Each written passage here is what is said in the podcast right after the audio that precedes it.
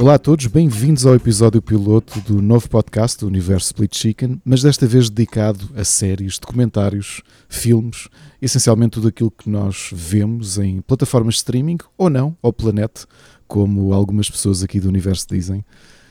O meu nome é Ricardo Correia e tenho o prazer de ter duas pessoas que já conheço há muito tempo e que me vão fazer ao longo deste programa sentir-me um verdadeiro impostor, porque na realidade, dos três, sou a única pessoa que não trabalhou na área e tenho comigo, com muito prazer, a Mónica Moreira, uma autora de podcast que já foi referenciada, aliás, e referida aqui no Universo Plate Chicken através dos seus podcasts, o Modern Words e, sobretudo, pelo Boca de Trapos, e o Miguel Nogueira, fundador do Rubber Chicken e convidado especial de muitos programas. Bem-vindos aos dois e obrigado por fazerem parte do Terapia Remota. Olá, muito obrigada pelo convite. Antes de mais, é um prazer estar aqui e vamos lá ver, não é, no que é que isto dá, com tanta coisa para falar.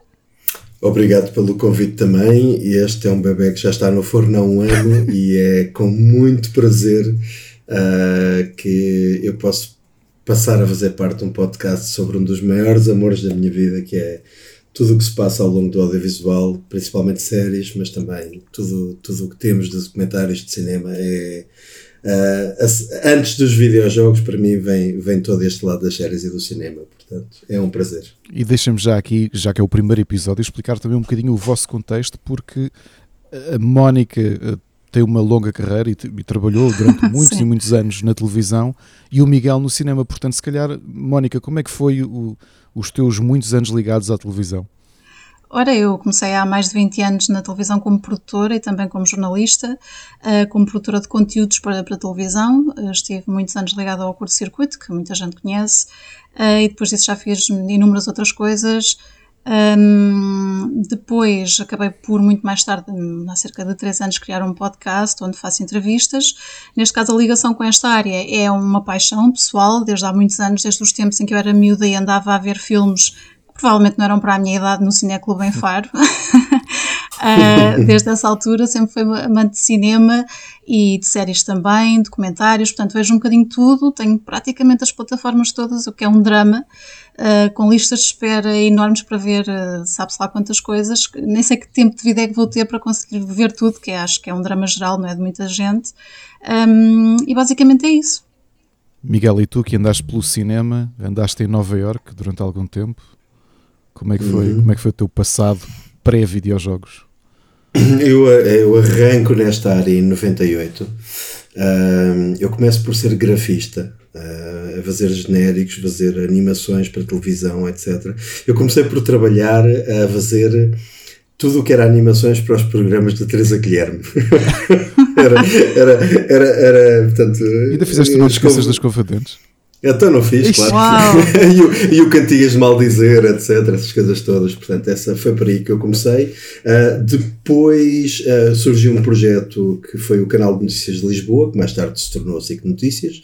Uh, eu fui para lá também como grafista. Depois acabei por redesenhar a linha do, do, do, do CNL uh, que em termos gráficos ainda hoje são as cores da SIC Notícias, aqueles vermelhos, aquelas azuis, todo aquele estilo. Um, e depois eu comecei a querer mais, eu com o meu primo, que tu também conheces, o Paulo Prazeres, uh, não sei se a Mónica também conhece, não, começámos a fazer e com o Zé Pinheiro começámos a fazer videoclipes, eles começaram a, a, usar como mascote para. Eles eram 10 anos mais velhos que eu, gostavam muito da minha postura e então começaram a introduzir-me numa, uh, numa forma de fazer um, audiovisual mais alternativa. Uh, e eu nessa altura comecei a achar graça e a dizer, ok, eu quero, eu quero mas é começar a editar e quero também começar a realizar. Ainda fiz ali umas coisas de televisão, fiz o primeiro Big Brother, etc, por aí fora em termos de, de realização e depois comecei-me cada vez mais a dedicar a tudo o que fosse mais alternativo, a videoclipes, criámos uma produtora que foi o Nervo, que fez programas muito giros para a RTP2 ao longo de, de, de alguns anos, um, e o bichinho da realização cresceu, cresceu, cresceu, uh, e eu então achei que devia aprender mais, uh, fiz, fiz um curso que a Gulbenkian organizou durante um ano com a London Film School, cá em Portugal, depois segui para Nova York e então aí comecei a realizar curtas, a escrever, um, e, e, e, cheguei a começar a preparar a minha primeira longa-metragem, que acabou por, por, depois de um ano e meio de trabalho, uh, cair, mas essa é outra história para outro dia. Um, e tinha começado já também cedo a dar aulas uh, desta área. Depois, ali com uma, aquela crise da Troika de 2008, um, eu ia ser pai, um, a minha esposa estava sem trabalho e eu decidi, ok, vou agarrar as aulas com mais força, que é para isto ser mais estável. Uh, mas depois gostei e acabei por começar a, a, a dar cada vez mais aulas, depois tornei-me coordenador, comecei a criar cursos novos de audiovisuais, uh, comecei a ficar com esse bichinho e foi depois de, continuei a escrever algumas coisas, escrevi o Nada que chegou a ganhar o Fantasporto, um, mas cada vez mais dedicado ao lado de, de criar cursos e dar aulas. Um, há cerca de dois anos decidi fazer uma mudança louca de carreira e hoje em dia sou programador freelancer, que não tem nada a ver, mas, mas pronto, mas, mas é, é agir e trabalho sem remoto. Um, ao longo, quando entrei, na, na, quando comecei a entrar no audiovisual, eu conheci algum conjunto de pessoas certas, mais alternativas, uh, que me começaram a mostrar outro tipo de cinema, outro tipo de coisas mais independentes. Comecei a frequentar muita cinemateca um, e de repente o amor pelo cinema cresceu para desde o filme blockbuster que passava na, no cinema até ao filme dos anos 30 uh, ultra abstrato e alternativo, e então o scope tornou-se uma paixão e sempre tive essa atitude de eu não tenho nem géneros favoritos nem snobismos, ou seja, eu sou capaz de acabar de ver uma Missão Impossível e a seguir ir ver um filme iraniano uh, no Filmine uh, que, que, que, foi visto se calhar por, por 300 pessoas. Um, e pronto, é, é, os videojogos são a minha segunda paixão, a minha, a minha primeira paixão por trabalho e por afinidade, uh, acabou sempre por ser o, o, cinema. E depois as séries, naquilo que se foram tornando ao longo do ano, cada vez mais, mais cinematográficas, mais profundas e mais densas. E já agora, aproveitando que o Miguel referiu o Filmin, outra curiosidade que temos neste terapia remota é que temos os dois subscritores nacionais de Filmin, a Mónica e o Miguel. Não é verdade, Ricardo, não exageres. Eu conheço várias pessoas que têm Filmin, atenção. E do Mubi? É? Mubi, por acaso, ainda não, ainda não. Isto era eu pescar o olho à Filmin se quisessem patrocinar, já que tem vá ok, 60% dos seus subscritores aqui no programa.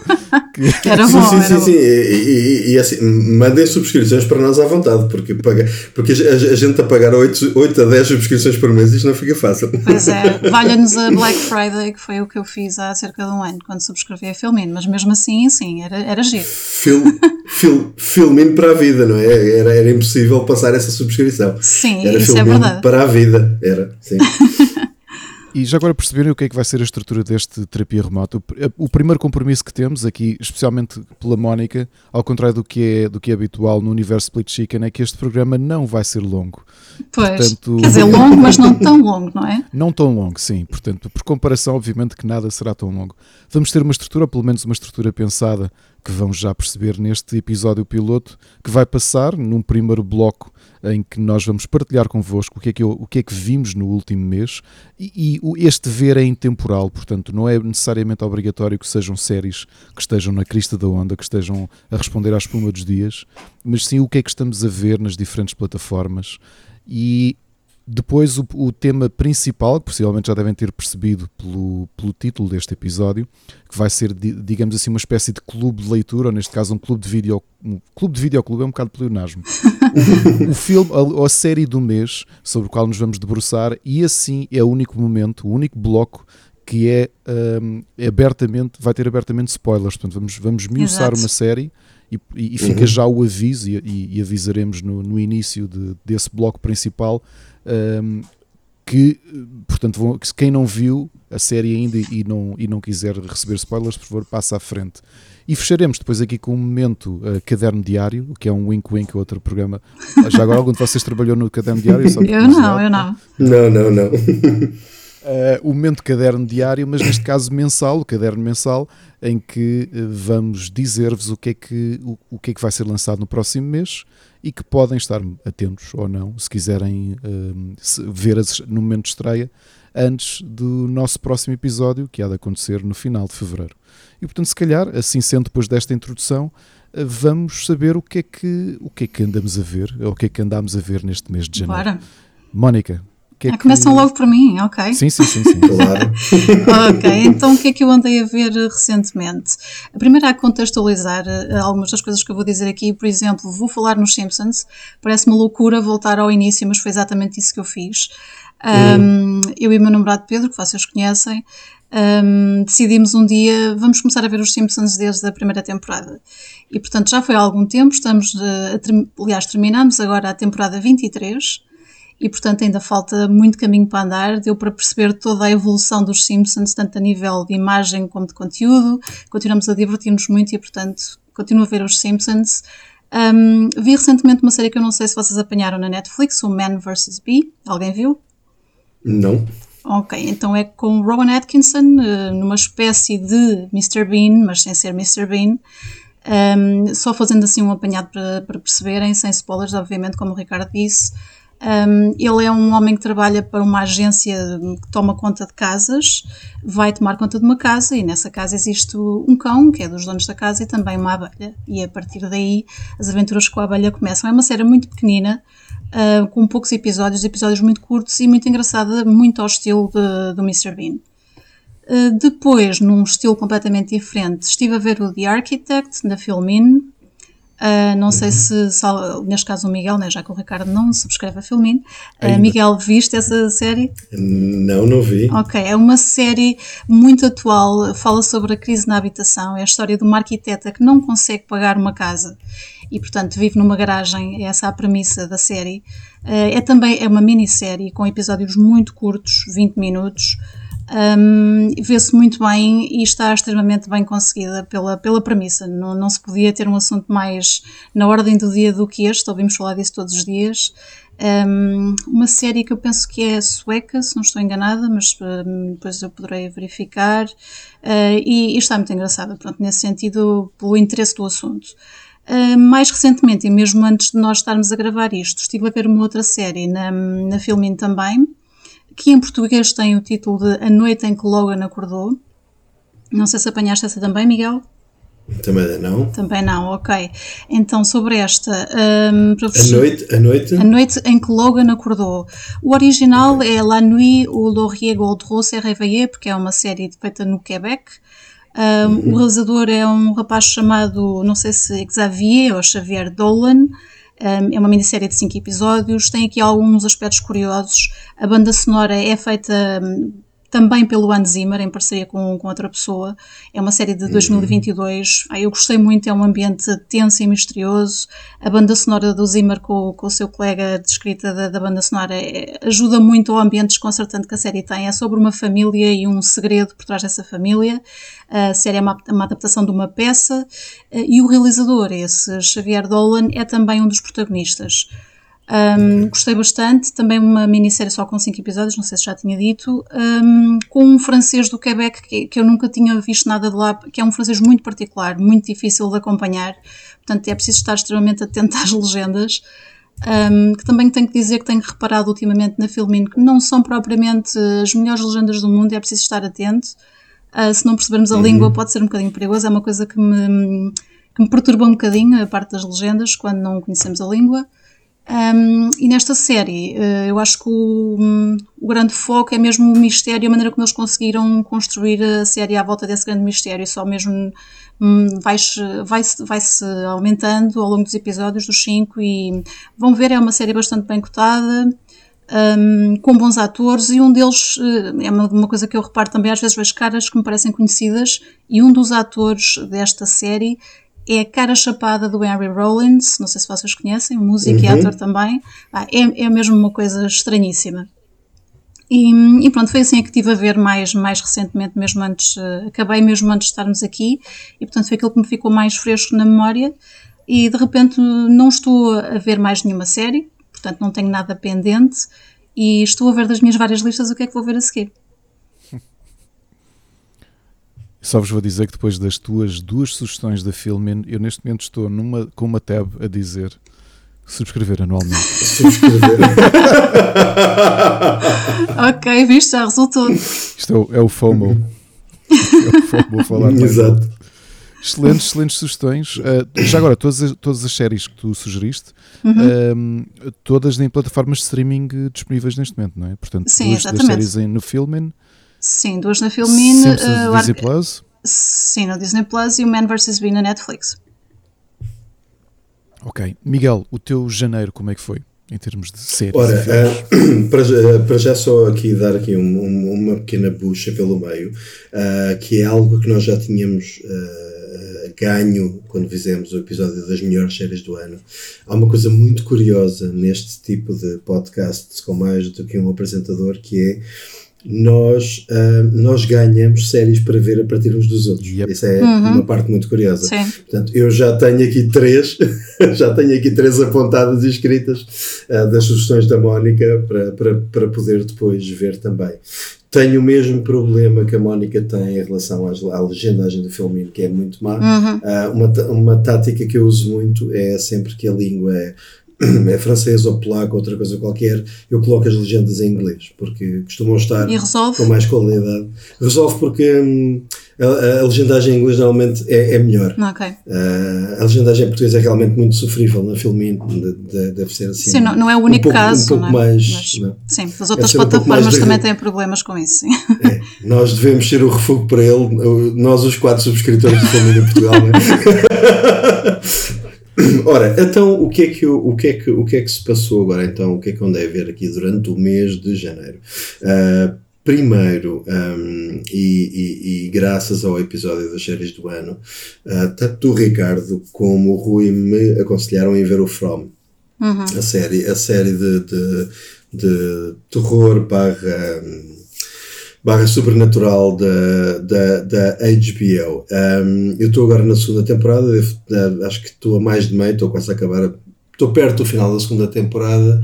Um, a série está a dar-me alguns lives de, de Lost, Sim. no sentido de Uh, eu não sei se quero continuar a ver porque isto está-me a começar a parecer um embrulho tipo Lost, que é, vamos dizer, é, é, é, curioso ficar naquele cliffhanger sempre, mas embrulho, embrulho, embrulho sem nos dizer nada e depois, e depois normalmente o, o payoff no fim uh, costuma ser um bocado decepcionante.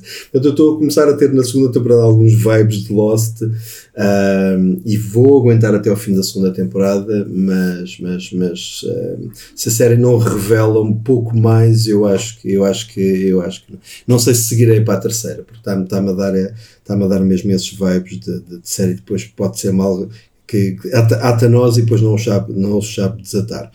Portanto, isso foi por sugestão deles. Agora, só para despachar, antes das duas que eu gostei muito, só para despachar, um, uma das maiores decepções uh, que eu tive nos últimos, se calhar, dois anos, uh, isto é uma série muito blockbuster, que é a Monarch Legacy of Monsters um, que é a série que adapta o, o Monsterverse da Warner Brothers, em que basicamente uh, temos Godzilla e King Kong, e depois ter todo esse, esse universo que eles estão a tentar criar à volta disso.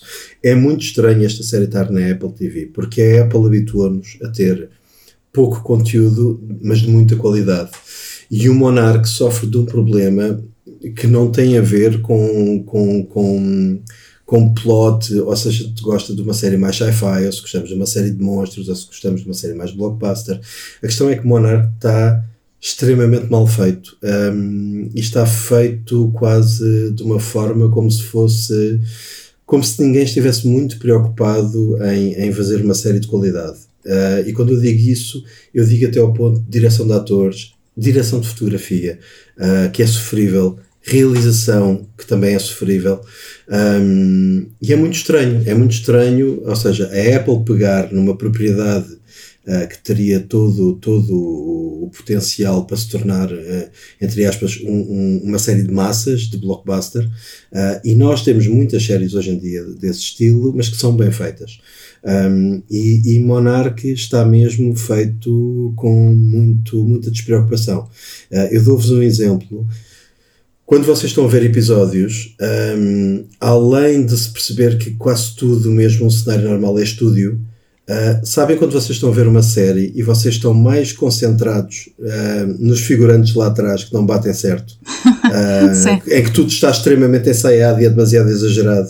Tipo, a pessoa que está lá atrás que passa e que dá café à outra, tipo, quando vocês estão concentrados nisso por estar a bater tão mal, uh, algo está a funcionar muito mal. E principalmente porque o próprio cast principal que está a fazer a série, e há três personagens uh, ah, um, uh, principais que são, que são mais novos, estão ali na casa dos 20 e tal anos, um, ou, estão mal, ou, ou, estão muito mal dirigidos, ou eles realmente estão, estão muito fracos na série. E se os vossos três protagonistas principais estão fracos, vocês começam a tomar atenção é tudo o resto que se passa à volta. Uh, é uma pena porque nós temos ali uma brincadeira com o passado e com o futuro que é feito pelo Kurt Russell e pelo Wyatt Russell, o filho dele. Um, e então eles são muito parecidos e, e, e, é engraçado eles terem usado o filho e o pai.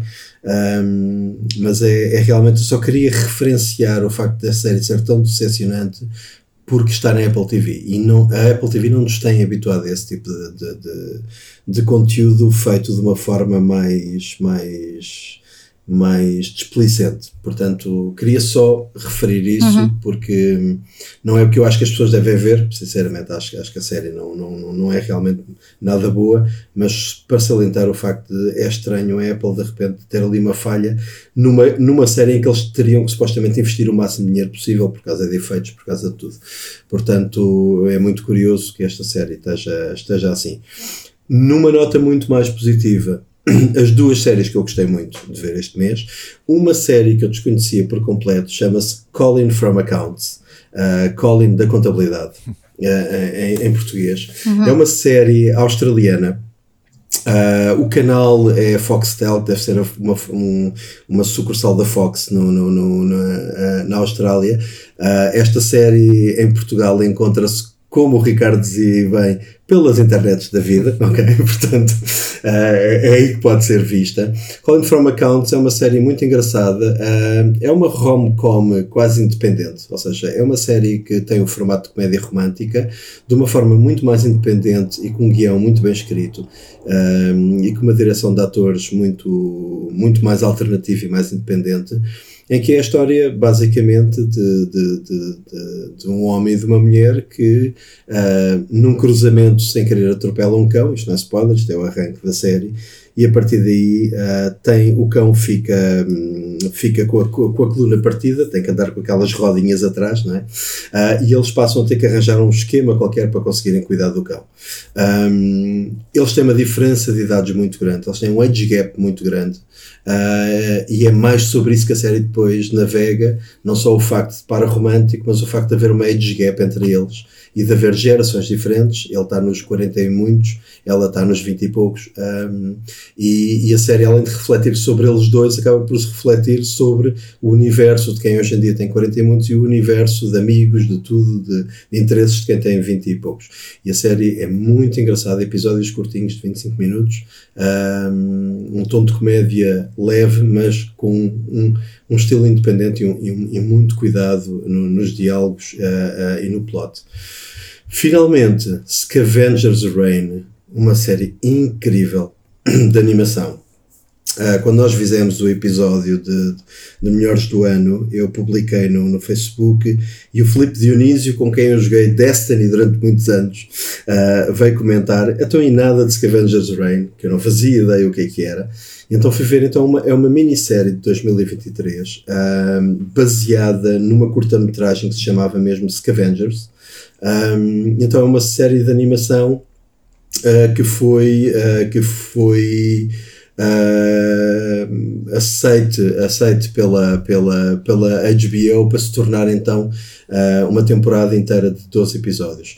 Uh, isto é sobre uh, uma nave que tem um problema no espaço um, e, e as, os, todos os escape pods que saem da nave vão parar a um planeta e esse planeta, um, toda a história uh, de todos os episódios uh, anda à volta da biologia desse planeta, ou seja, da forma como as espécies interagem umas com as outras, da forma como as espécies interagem com, com os sobreviventes um, uh, e esse, todo esse ecossistema que é criado uh, tem uns lives, não sei se vocês viram aqui, que vem, é uma adaptação de um livro do Alex Garden, depois a adaptação, que é o Annihilation. Não sei se vocês não. viram. Já ouvi falar, mas não vi. Pronto, em, que, em que todo um planeta se torna uh, uma metáfora biológica e é muito curioso, tanto para o lado da ameaça como para o lado da, da, da cooperação, Uh, e eles conseguiram realmente criar um universo uh, visual e, e, em termos de organismos e de biologia que é incrível e nos surpreende ao longo de todos os episódios. Uh, o estilo de animação é muito, é muito estilo Moebius, lembra muito as, as, as, as, as criações e aquele estilo de traço que, o, que, o, que, o, que o Moebius tinha. E eu estava aqui a tentar ver se faltava a descobrir. O Ricardo deve saber isto que eu, não, eu desconhecia, eu desconhecia por completo a pessoa. O diretor de não é o realizador, são dois realizadores, mas o diretor de animação desta série é português e chama-se Francisco Magalhães. Oh. Isso é curioso. Que já, que já tinha trabalhado também na Love, Death and Robots. Curioso. Não sei se o Ricardo não, conhece não, não, ou não. Pronto. Uh, é, assim, é uma série de animação adulta, é uma série muito adulta, uh, e, e, realmente o Felipe tinha razão. Se eu tivesse visto Scavengers Reign antes do episódio de, de melhores séries do ano, esta série teria entrado no top 10 uhum. uh, e eu aconselho vivamente, vivamente a, a espreitar esta série na, na, na na HBO. Portanto, em termos de recap, o From está na HBO, obviamente. Uh, o Colin From Account está nas internets da vida. Uh, Monarch está na Apple TV, mas podem ignorar.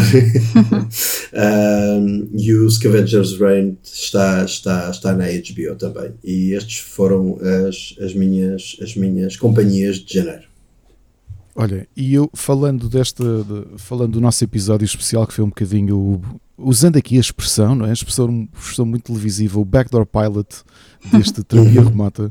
Eh, as minhas duas, aliás, duas séries que me ocuparam nas últimas semanas, uma delas que acabámos ontem, foi o Poker Face do, uhum.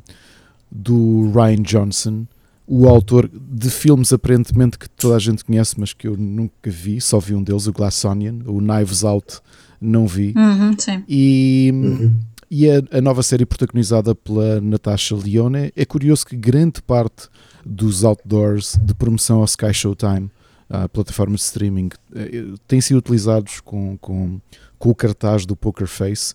E o Poker Face é uma história realmente muito curiosa. Uh, percebo agora tudo aquilo que o Miguel descrevia sem spoilers. É quase antológico porque cada episódio é um setting diferente. Acaba até às vezes por ter um tom diferente. E, e partindo sempre da mesma premissa que é a Natasha Leone é uma é uma vamos chamar-lhe uma fugitiva que está ali numa espécie de road trip e ela tem uma capacidade muito especial que é de conseguir sentir quando as pessoas mentem. E cada episódio tem uma estrutura de história detetive invertida, portanto, sempre que começamos sempre, o cold opening é sempre com o, assassinato ou o crime que aconteceu, normalmente um, um, um homicídio, e ao longo do episódio, uma coisa muito inteligente que o Ryan Johnson faz é que os cold openings do Poker Face não são apenas o habitual das séries 30 segundos, 1 minuto de cold opening.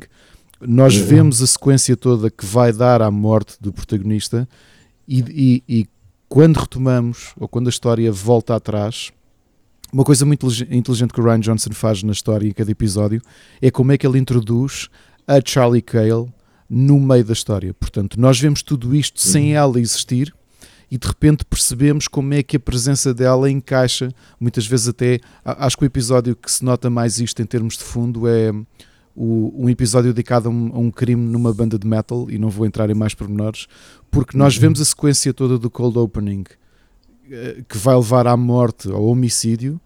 E de repente, quando aquilo é remostrado, quando nos é remostrado já com o backstory de, do, do que é que está a acontecer para ela estar ali, as cenas têm já uh, conseguimos ver um bocadinho mais do plano e ver onde é que está a Charlie uh, no meio da, da, da, série.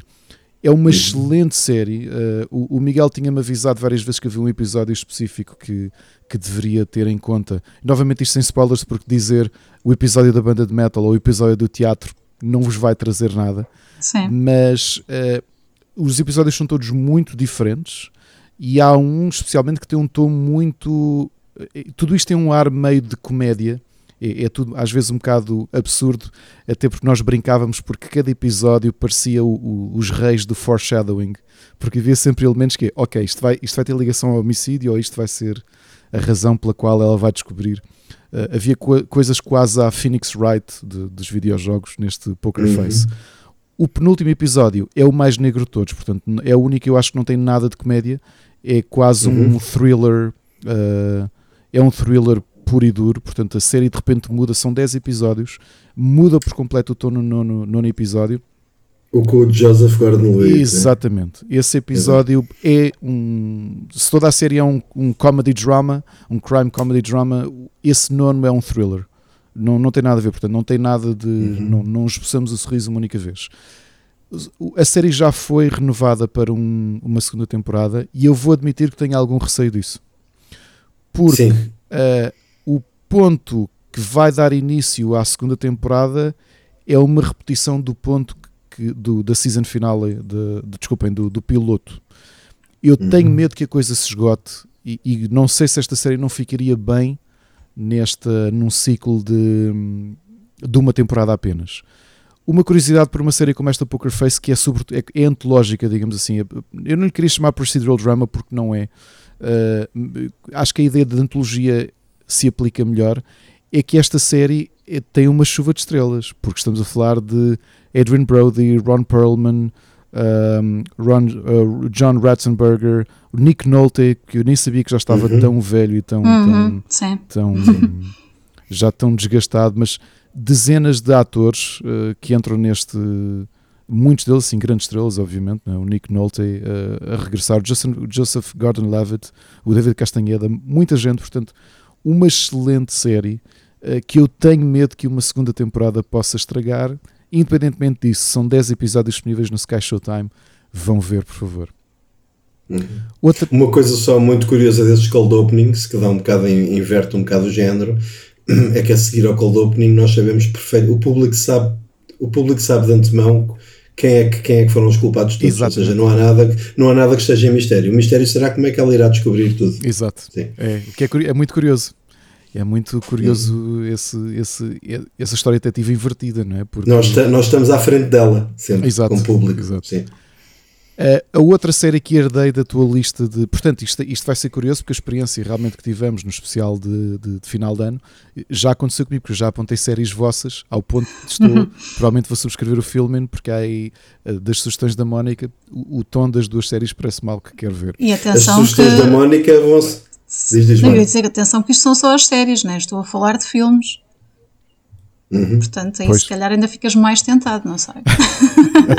As, as, as, as, as sugestões de minhas e do Ricardo no próximo episódio são as sugestões da Mónica do episódio anterior. Isso, pois já, a tornar-se um bocadinho eh, circular. Olha, é o que é. Exato. É o que é. I Am a Virgo foi outra sugestão do Miguel e das duas, entre o Poker Face e o I Am Virgo, diria que se tivesse visto esta série antes do episódio especial de melhores séries do ano, teria entrado para o meu top. O I Am a Virgo está disponível no Amazon Prime e é realizado pelo Boots Riley, que é um músico, um ativista socialista americano e que tem aqui a sua primeira série, depois de já ter tido uma viagem pelo cinema.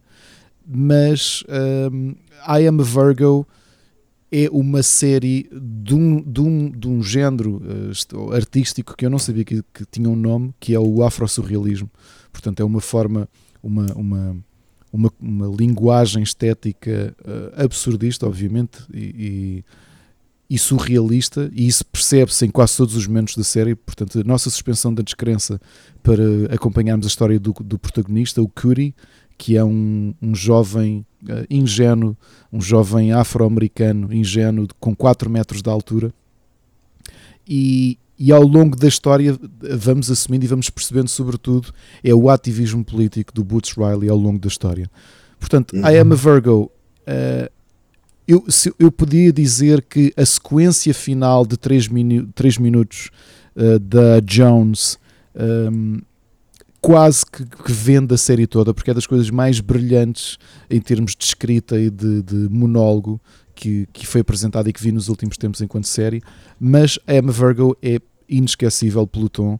E eu fico feliz de, ter- de termos grandes plataformas, ou, ou realmente aquela, aquela escala que tu estavas a dizer que as séries assumiram quase o protagonismo nesta, nesta experimentação que o cinema já teve, e de termos o, a Amazon, neste caso, a financiar uma, a publicação e a, cri- a criação de, um, de uma série como I Am a Virgo, que realmente parte dessa premissa. É um, um jovem ingênuo com 4 metros de altura e como é que ele lida com, com, com o racismo, com, com o crime neste mundo estranho em que, por exemplo, existe um super-herói que é interpretado pelo Walton Goggins e que está simplesmente está sublime, brilhante, sublime. brilhante, grande interpretação dele no cruzamento entre um Elon Musk e um, e um Tony Stark uh, no Uhum. Iron Man.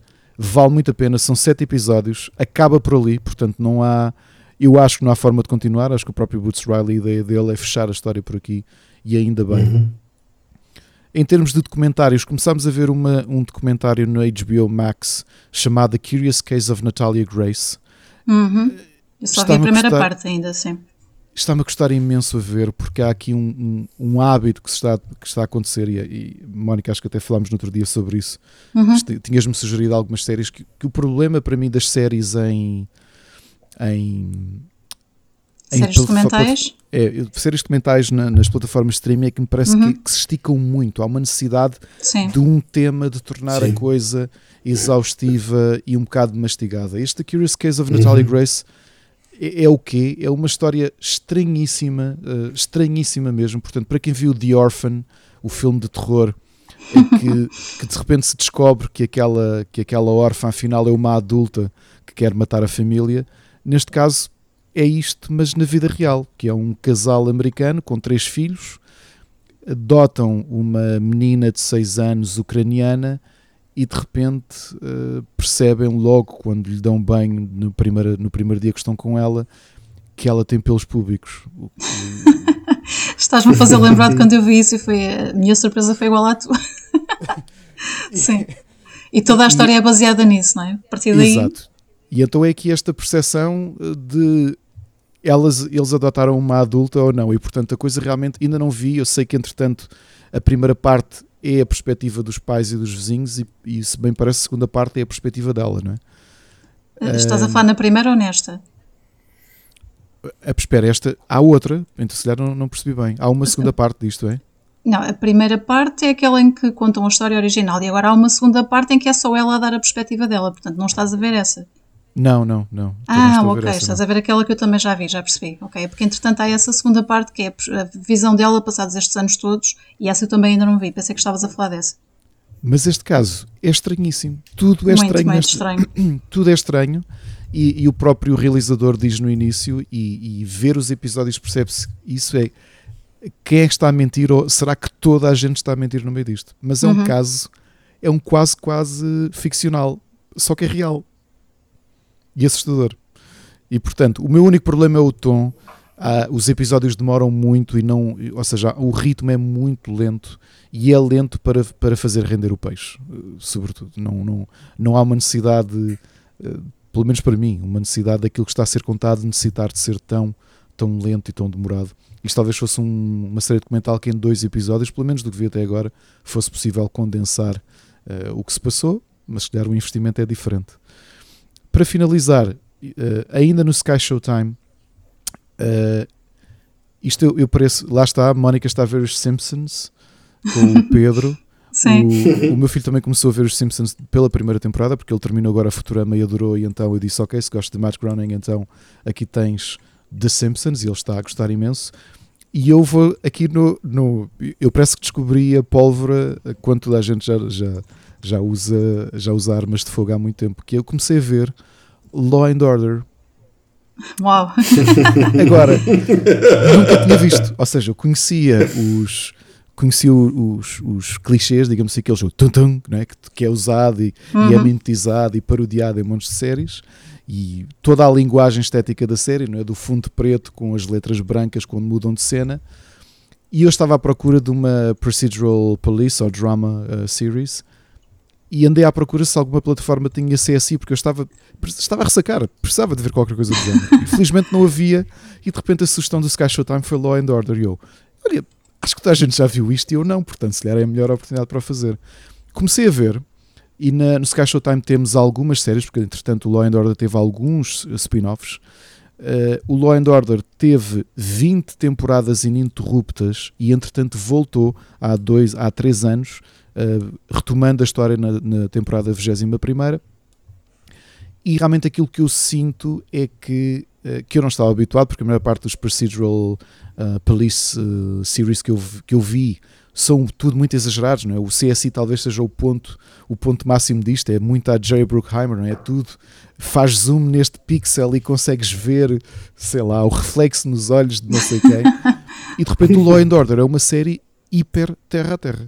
Ou seja, não há não há nada de. É, portanto, a série, para quem não sabe, ou, ou se calhar estou só a falar para mim, porque deve ser a única pessoa no mundo que ainda não tinha visto, a série está dividida em duas metades. A primeira é a investigação pelos detetives, eh, da, da polícia de Nova York e depois a segunda parte em que são os procuradores que pegam nesse caso e uh, é passado no tribunal em que tentam uh, tentam uh, encontrar ou chegar a um, a um, a um verdito de culpado das pessoas que, que dos, dos, suspeitos que, que, estão, que estão a ser julgados.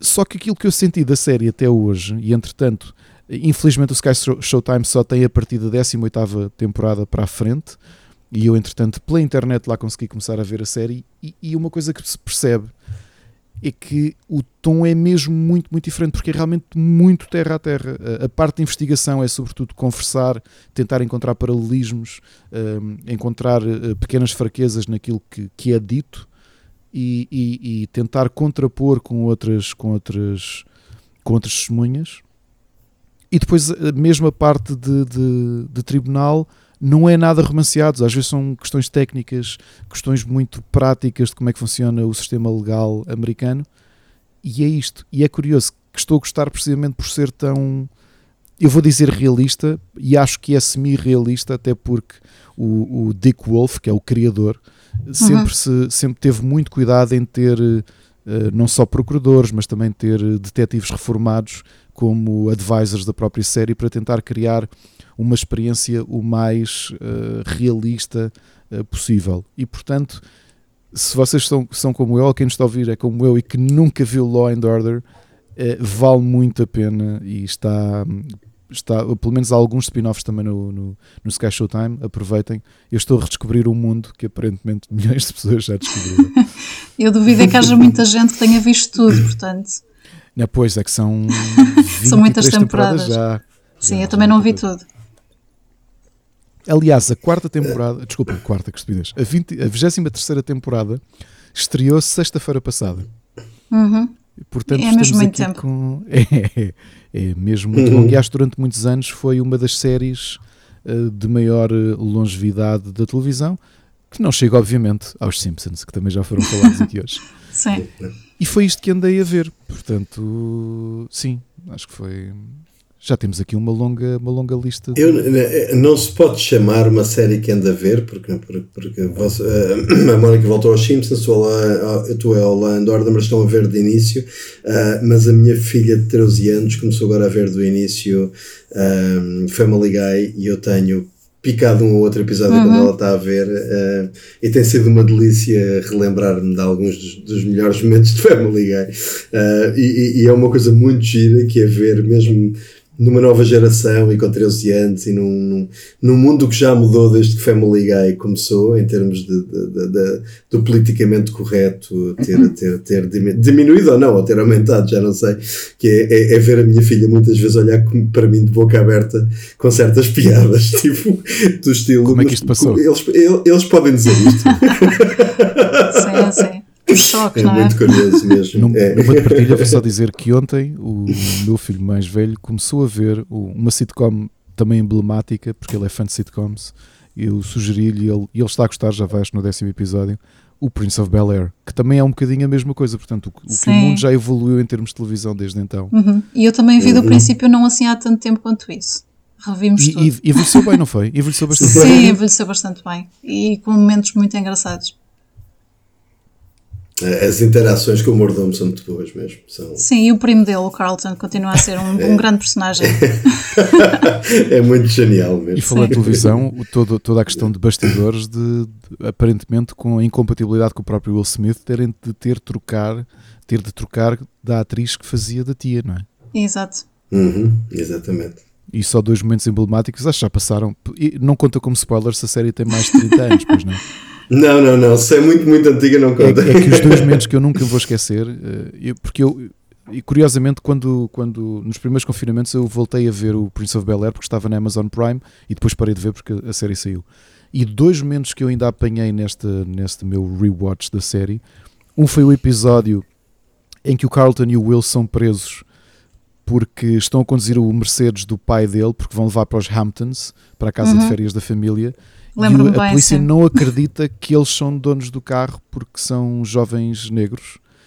Esse sim, sim, e, sim. e, aquele momento em que o Will finalmente sente que o pai não quer mesmo saber nada dele e aquele momento muito afetuoso entre ele e o tio, o tio Phil, em que ele o abraça e o tio Phil assume esse, esse papel de figura paterna do, do Will é, acho que é um brilhante momento de televisão eh, que, uhum. inesquecível então, e é isto, não é? Estamos pelo menos de, é de sugestões. Estamos, estamos, estamos, a cumprir os tempos, é? estamos, a, estamos a ser sucintos e já viram?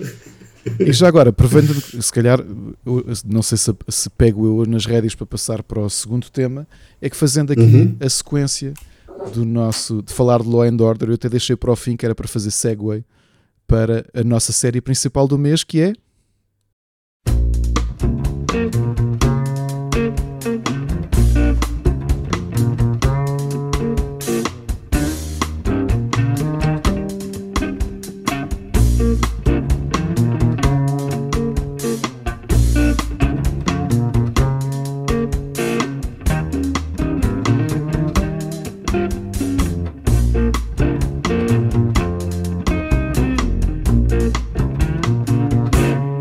walk through the garden, you better watch your back. The Wire. The Wire, vamos todos The dizer, Wire. é isso? não sei, não combinamos. Ficou à espera quem é que diz o quê, assim, The Wire. E então, começas tu agora, Ricardo, vamos para o Miguel. Acho que podemos ir para o Miguel. Miguel, o que é que queres, queres abrir aqui um bocadinho? Uh, sim, posso começar, a, posso começar a abrir a discussão sobre Vou-te só fazer sobre, uma pergunta para começar já por aqui, Miguel, que é uhum. Será que nós nos estamos a encostar uma parede quando no episódio piloto trazemos aquela que é, para muita, muita gente, a melhor série de sempre? É assim, a, a mim, a mim estão-me a encostar à parede, sim, porque para mim é a melhor série de sempre. Ok, portanto, então eu posso dizer que a mim não. Eu gostei muito, mas Pronto, não acho que seja a melhor série de sempre, portanto. sou, sou, sou já encostado eu à parede. Mas já vamos ter que contextualizar um, isto, portanto, daqui a bocadinho já explicamos então. Sim, sim, a gente, a gente já, já, já contextualiza. Um, Wire é uma série que é uma série de 2000, portanto, Wire é uma série que que não há muito tempo já fez 20 anos, já quase a fazer os 25. Aliás, uma curiosidade, uh, os Sopranos fizeram 25 anos, não sei se vocês uh, repararam sim, que sim. a HBO andava a fazer uma promoção nesse sentido do aniversário. Um, Uh, The, The, Wire, The Wire é uma série uh, e, e, vamos depois ir debatendo melhor isto. The Wire é uma série que abana por completo o panorama televisivo quando aparece. Um, e abana por várias razões. Abana porque praticamente destrói todas as convenções de como é que se, como é que se fazia uma série e como é que uma série de televisão deveria ser. E o que é, o que, é que o público estava habituado a ver, a ver como uma série de televisão. Um, abana, abana tudo isso uh, e principalmente é se calhar a série mais responsável por abrir caminho uh, para muitas séries que vêm depois ao longo de, de, dos últimos anos. E há um grande debate se quem é que fez isto. Uh, se foi The Wire ou se foi Sopranos que abriu o caminho para todo o estilo de drama uh, televisivo que nós, que, nós, que nós vemos hoje em dia e todas as e que, e que supostamente são elas que abrem, entre aspas, um, a época dourada da, da, das séries de televisão, quando elas mostram que podem rivalizar com o cinema em termos de profundidade uh, e de narrativa e, de, e, daquilo que nos querem passar e contar. Portanto, há sempre um grande debate qual delas é que é, uh, mas na realidade eu acho que um, elas não são competição uma com a outra, elas são complementares, porque elas têm estilos muito diferentes, uh, embora ambas tenham colocado peças muito importantes no panorama para aquilo que depois uh, inspirou a maior parte dos criadores daí para a frente. Só para abrir um bocado aqui a discussão sobre o que é que é sobre o que é que é The Wire, é muito difícil explicar em poucas palavras o que é The Wire, porque The Wire é muita coisa e vai, e vai mudando tudo o que é ao longo de várias temporadas. Um, mas The Wire, se tivéssemos que começar, basicamente, The Wire é uma série sobre um, o crime organizado resultante do tráfico de droga em Baltimore uhum. uh, e em que nós seguimos tanto a parte policial que investiga esse crime organizado, como o próprio crime organizado, como é, como é que está organizado dessa maneira. Um, eu, quando comecei a dar aulas de narrativa e storytelling de audiovisual, eu começava sempre as minhas aulas uh, com a cena, a cena inicial do Wire. Um, porque a cena inicial do Wire, muito, muito rapidamente, uh, abre com um jovem negro baleado no chão, e, e, e, a câmera vai até um alpendre onde está o nosso personagem principal, que é o detetive Jimmy McNulty, que eh, mais, mais, mais recentemente as pessoas conhecem como o Príncipe Carlos de Crown, sim, sim. Um, que está a conversar com, com, com, com outro miúdo, outro miúdo afro-americano do bairro, uh, de um bairro social. Um, e ele está a explicar a história, porque é que está a tentar, tentar sacar informação, porque é que, porque é que aquele rapaz foi morto, um, e ele diz: eu não, eu, não, eu não me vou chibar de ninguém, mas começa a contar uma história que era aquela personagem chamava-se Snoot Boogie, eu nunca me vou esquecer, mais esquecer deste nome, uh, e ele dizia: o Snoot Boogie, todas as sextas, nós juntávamos-nos aqui para jogar um jogo de dados de sorte. Uh, e cada vez que começava a aparecer algum dinheiro já em cima da mesa, o Snoot Boogie pegava no dinheiro e fugia. E todas as sextas ele fazia isso. E o Jim McNulty pergunta-lhe: então, o que é que vocês faziam? Não, nós, nós íamos atrás dele, uh, apanhávamos e batíamos-lhe. Uh, mas nunca, nu, mas era só isso. Nós nunca íamos a, a estes excessos e, e, nós percebemos que quem deve ter uh, morto o rapaz deve ter sido por questões de droga e não por essa questão dele roubar o dinheiro do jogo. E esta é a parte mais engraçada, e é isto que se passa antes de entrar para o genérico inicial, em que o, o McNulty pergunta-lhe: então, mas explica uma coisa, se todas as sextas-feiras ele fazia isso, porquê é que vocês o continuavam a deixar de jogar? E ele fica com uma cara de parvo a olhar para ele e diz assim: Gato, it's America, man. Exato. Ou seja, e é, isto, e é isto que é o The Wire logo desde o início. Ou seja, tipo, nós percebemos que vamos entrar não numa questão sobre drogas, mas nós vamos numa, entrar numa questão muito mais profunda sobre problemas da América e problemas sistémicos da América. Uh, e é isso que a série depois irá fazer ao longo, ao longo das, das, das, das cinco temporadas. Uh, quem quer começar com o que sentiu o que sentiu durante a primeira temporada do The Wire. Posso só fazer aqui uma, um pequeno contexto que é, eu não sei quando, claro, quando claro. é que vocês viram a série na altura em que estreou mais tarde eu, eu, em que eu, altura? Eu, eu, não, eu vi assim que estreou, eu fui acompanhando cada episódio que saía todas as semanas. Ok, Ricardo. Eu vi mais tarde. Ok, é, porque eu tenho que dizer que eu só vi o The Wire do princípio ao fim uh, há cerca de 3 anos e qualquer coisa. Eh, porque antes disso uhum, tinha visto episódios, episódios perdidos na SIC Radical, na altura dava, e apanhei algumas uhum. coisas lá, mas mais tarde. Eu acho que isso tem muito a ver também com o impacto que, que a série criou não é, em cada um de nós. Eu acho que isso é importante uhum. na altura em que se vê. Sim, sim. Mas sim. Então queres falar por temporadas, é isso? Uh, uh, o que é que vocês sentiram quando, quando, quando viram The Wire pela primeira vez? No, mesmo só falando da primeira temporada, não, não por uma questão de plot, uhum. mas o, o, que é, o que é que The Wire vos transmitiu quando começaram a ver e, e terminaram pelo menos uma, uma, primeira temporada de The Wire? Ricardo. Sim, olha, uh, eu estou um bocadinho aqui como, como a Mónica, portanto, eu vi episódios espalhados e eu acho que não foi a mesma coisa, não teve impacto na altura que passou cá na, na televisão. Precisamente por isso, porque The Wire é daquelas histórias que tu, quando te envolves, envolves-te a série, portanto, o conceito de binge das plataformas de streaming ajuda este tipo de, de ajuda este tipo de séries.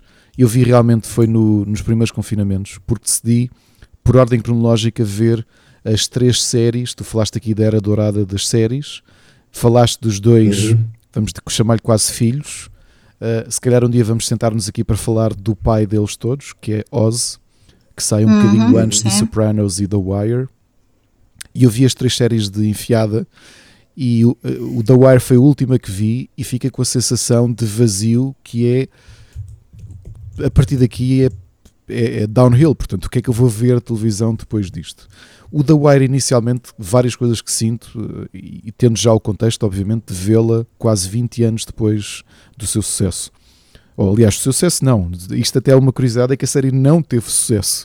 Ela uhum. ganhou Exatamente. De... Aliás, chegou a ser cancelada em duas ocasiões. Exato. Ou seja, ela uhum. foi. O, o rating era baixo e, e, é daquela, era uma série alta com, com excelente crítica, excelentes avaliações, mas depois o público não acompanhava e que parece só quase post-mortem é que foi, recebeu o reconhecimento que, que merecia.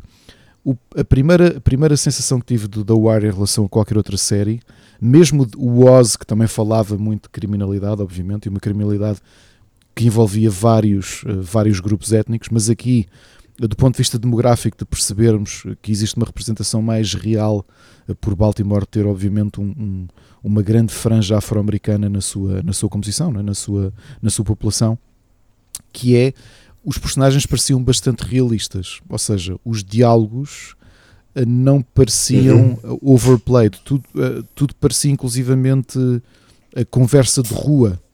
Uh, uhum. a, a, própria escrita de início, eu admito que essa cena inicial eu, eu quando decidi mergulhar em The Wire, foi a terceira vez, que foi depois desta sequência, que eu decidi mergulhar mesmo a sério, porque diversas vezes, por causa de ti, Miguel, que disseste, tens de ver The Wire, tens de ver The uhum. Wire ao longo destes 12 ou 13 anos, e eu ia para essa cena inicial e o tom era tão diferente, uh, o ritmo era tão diferente que me, era um, me foi um bocadinho difícil mergulhar, só que a realidade é que quando mergulhas, depois perdes-te por completo. Admito que também Exato. que há outro, outra, outra questão que me agarrou à série muito no início, mas também por já conhecer o Idris Elba, é porque o Idris Elba vê-se logo nos primeiros minutos, na cena do D'Angelo na, no tribunal, que, uhum. uh, que ele vai ser um dos vilões. E acho ainda hoje, não é o melhor vilão que já vi, mas é um grande vilão da série e um momento uh, memorável da carreira do Idris Elba. Curiosamente, eu acho que esta série há de ter antagonistas melhores, mas eh, já, já lá iremos. Sobretudo o que eu achei de The Wire foi isso, é que era tudo tão verosímil e depois de investigar, eh, depois desse impacto, perceber um bocadinho do que está por trás da produção é que outra diferença do The Wire para grande parte das séries é que uh, não, decidiram não recorrer a um cast de estrelas. Obviamente que a posteriori, 20 e poucos anos depois, conseguimos olhar para alguns destes nomes e reconhecê-los, uh, seja uhum. o Dominic West, o protagonista que faz de Jim, uhum. Jimmy McNulty, uh, mas depois também vemos lá um Littlefinger do, do, do, Game of Thrones, do Game of Thrones no o Aidan Gillen, uhum. Eh, na partir da quarta temporada, se não terceira ou quarta temporada, mas também o infelizmente já falecido, ou recém-falecido. um, Michael Kenneth Williams. Sim, e o, o, o, detective, uh, aliás, o Lieutenant Cedric Daniels, agora estou-me a esquecer do nome, o Lance, o Lance Reddick. Lance Reddick, sim. Mas que não eram, uh, usando aqui o anglicismo, household names à época. O próprio Idris Elba ainda não era o Idris Elba nesta altura. E esta uhum. parte mais interessante uhum. é o, o, o David Simon, o criador da série, não, não se ter deslumbrado a criar uma série que uh, preenchê-la logo de estrelas. Uma coisa curiosa para quem viu Oz, temos muitos atores que entram em ambas as séries, portanto sim, há, aqui um, há, aqui uma ligação uhum. entre as duas séries. E a outra foi a introdução de muita gente, inclusivamente jovens de rua ou até ex-criminosos de, de, Baltimore, o que traz um realismo ainda maior até ao, ao próprio calão ou ao próprio jargão usado uh, na série. Portanto, acho que esse nível de, os diálogos entre os personagens, especialmente no Dapete, não é? que é um, um, ponto emblemático ali do, do bairro social, que é aquele pátio uhum. com um sofá onde normalmente os, os traficantes de drogas estão sentados.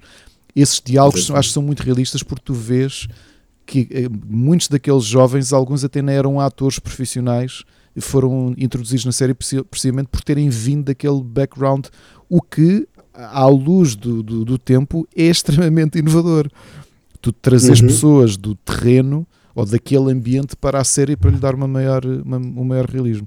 E, e depois, obviamente, é isso que tu dizes, essa linguagem, essa, essa, esse comentário à América que vamos vendo, e já vamos falar isso à medida de, de passarmos nas seasons, é brilhante. E The Wire é, é, é inesquecível. Mónica. Sim, uh, como eu dizia há pouco, eu só vi a série muito mais tarde, provavelmente até coincido com o período em que o Ricardo a viu, durante um, os primeiros confinamentos de 2020. Uh, os episódios perdidos na altura não me tinham causado grande impacto, embora eu gosto muito de, de séries que, que, tenham detetives, advogados, prisões e tudo, todo esse ambiente à volta. Uh, na altura passaram um bocadinho ao lado. Quando comecei a ver, ia com aquela referência, não é? Tipo, uma das melhores séries de sempre, super bem cotada, muito comentada por muita gente conhecida. Uh, de início fiquei assim um bocadinho a pensar: um, será que é isso tudo? Um, o, que, o que eu gostei logo à partida foi a, a diversidade do, do cast, como, como o Ricardo já, já comentou, um, uhum. o ambiente cru que, que, a série tinha e tendo visto na altura em que vi já tinha pesquisado algumas coisas, já tinha sabido algumas coisas, foi curioso saber que a série foi gravada on location, em Baltimore, portanto eles estavam realmente uhum. no meio de, de, toda a ação. Uh, os atores tiveram que conviver com isso diariamente. Há histórias engraçadas ligadas a esse aspecto gostei disso também. Não tinha assim uma grande afinidade com nenhum dos atores à partida. Um, eu já tinha visto o Dominic West no The Fair, não sei se vocês viram. Uhum. Ah, sim, sim, sim, sim, A série. Uh, portanto, tinha gostado do papel dele nessa altura, mas não fiquei assim muito fã do, do ator e portanto, a mim faz muita diferença essas coisas. Portanto, se houver uma série de atores com os quais eu não me identifico, é mais difícil ver uma série. Aqui tinha muitos uhum. de muitos sítios, portanto, achei curioso, continuei a ver. E acho que hum, é, é aquilo que, que, vocês estavam a falar, é o facto dos diálogos serem muito reais, ou pelo menos aparentarem ser muito reais na altura em que estamos a ver, o ambiente cru, uh, o banho de realidade americana com o qual vamos ao longo da, da série, nas várias temporadas, e que isto não, não é só uma série sobre negócios de droga e polícia, uh, existem todas outras temáticas como economia, política, sistema de educação nos Estados Unidos e tudo mais. Portanto, sabe-se muitas coisas através do The Wire. É, é uma série, lá está, bastante realista, acho que podemos dizer assim.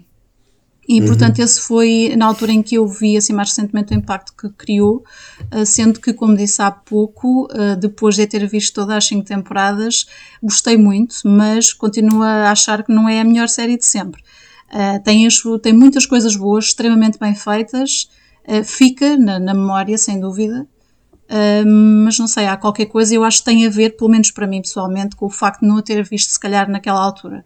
E depois já ter uhum. visto muitas coisas entretanto, já ter muito, muitos termos de comparação, porque eu acho que a nossa experiência com, com o cinema, com, com as séries, com os filmes, com os documentários, tem muito a ver também com comparações que tu fazes com outras coisas que já viste e em que alturas da tua vida é que elas te apanham. Uh, e eu acho que neste caso com o The Wire foi isso que aconteceu. É um, é, um, é um processo de construção de umas coisas em cima de outras, mesmo, mesmo pessoalmente e em gostos. É? Uhum, é? Sim. Eu já agora é, de, uh, queria te adicionar aqui uma questão que eu acho que o The Wire é, é exímio nisso, na, no seu realismo, é que o, os Sopranos e o Oz já faziam isso, porque obviamente um passado numa prisão com criminosos e outro passado uhum. à volta de máfia italiana uh, na América, também criminosos, e mesmo assim essas duas séries que antecederam The Wire nesta trilogia de, de abertura da era dourada de, das séries, especialmente na HBO, que demonstram que não, o manicaísmo de, de tentar colocar as pessoas como boas e más uh, uhum. são, são tentam ser um bocado desconstruídos. O The Wire acho que é a série que leva isso de forma mais uh, realista e mais palpável, porque os personagens, Sopranos obviamente é uma excelente série, Oz é uma excelente série, mas os personagens continuam a ser personagens e o The Wire eh, o que eu sentia que eram menos personagens. Eh, se, se, alguém me dissesse que isto era documental, eu poderia acreditar. Sim, sim. Não é? Pela uhum. forma como as pessoas não são boas e más. O McNulty é uma pessoa extremamente uh, direcionada e obsessiva para tentar cumprir uh, e, e, prender aqueles criminosos e desconstruir toda a organização um, criminosa que está por trás disso. É uma pessoa extremamente falhada. Aliás, como quase todos eles são. Uhum. Não há um personagem Sim. no final da série Inclusive do outro lado, quando falamos dos, dos vamos chamar de forma clássica, os antagonistas, o, uhum. seja o, o, o, Stringer Bell ou mesmo o, o Omar Little ou qualquer um, são tudo personagens que têm nuances como nós enquanto humanos. Nós não, não somos bons nem maus, tudo depende da perspectiva. E o facto de nós lidarmos e a série dar igual atenção à polícia na primeira temporada, não é? Que, que o caso é sobretudo sobre uhum. tráfico de droga, em que se vê os bastidores ou a vida uh, do dia a dia da polícia, mas também dos criminosos. Ou seja, muitas séries de crime tendem a fazer algo simples, que é focas-te no polícia, porque a polícia é o lado bom, é o bem, é quem está a tentar, uhum. é o uhum. lado da lei, e os criminosos são caricaturais na forma como contactas com eles porque vês a parte criminosa. E aqui vês Exato. tudo o resto, vês os diálogos dos miúdos do bairro. Por exemplo, como é que se chama o ator? Agora estou-me a esquecer do nome dele. Que Qual começa deles? aqui. O Michael B. Michael B. Jordan. Michael B. Jordan, exato. É, o Wallace, sim. Wallace. Wallace, Tu vês toda aquela conversa dele e tudo aquilo que depois vai acontecer com ele. E eu acho que é interessante esse lado percebermos que nem tudo é. não- as coisas não podem ser preto e branco. E acho que o The Wire é, é das séries mais realistas e notoriamente para a altura nenhuma série tinha feito isto com este nível de, de capacidade de mostrar que não, não pode haver maniqueísmo, as pessoas não são boas e más, Ah, quem está do lado da lei não é obrigatoriamente bom. E até por incrível que pareça, quem está do lado do crime pode não ser eh, de forma eh, inerente uma pessoa totalmente má ou fora de redenção. E é isso que The Wire Uhum. tem de bom. Eu, porque se calhar é impossível que já agora tenho curiosidade para saber antes de entrarmos em, em pormenores sobre a série se, se, se calhar todos nós eh, estivemos ali a torcer pelo Omar Little no meio de todo aquele processo Claro. Sim, sim. Eu, eu dei por mim. Aliás, esse foi dos momentos mais impactantes para mim durante a, a série foi a, a morte do, do Omar. Não só por ele ter morrido, pela forma como morreu. Como- exato, foi dos é- momentos que mais me fica, assim. Até isso eu acho que The Wire foi muito diferente, não é? Porque matas uma- um personagem importante ao longo de cinco temporadas, tens um build-up brutal e há quase um. um Tiram-te um bocado. Porque é uma, é uma cena completamente banal a forma como ele morre. É. Sim, sim. E, e sentes, lá está, apesar dele ser um vilão, é quase entre aspas, não é? Tem- há uma empatia, não é? Para com o personagem dele. E portanto, eh, Miguel, desculpa, eu interrompi-te, tu estavas. eh, Não, não, não, não, eu passei a palavra. O que, é que, o que é que nos ias perguntar em relação ao The Wire?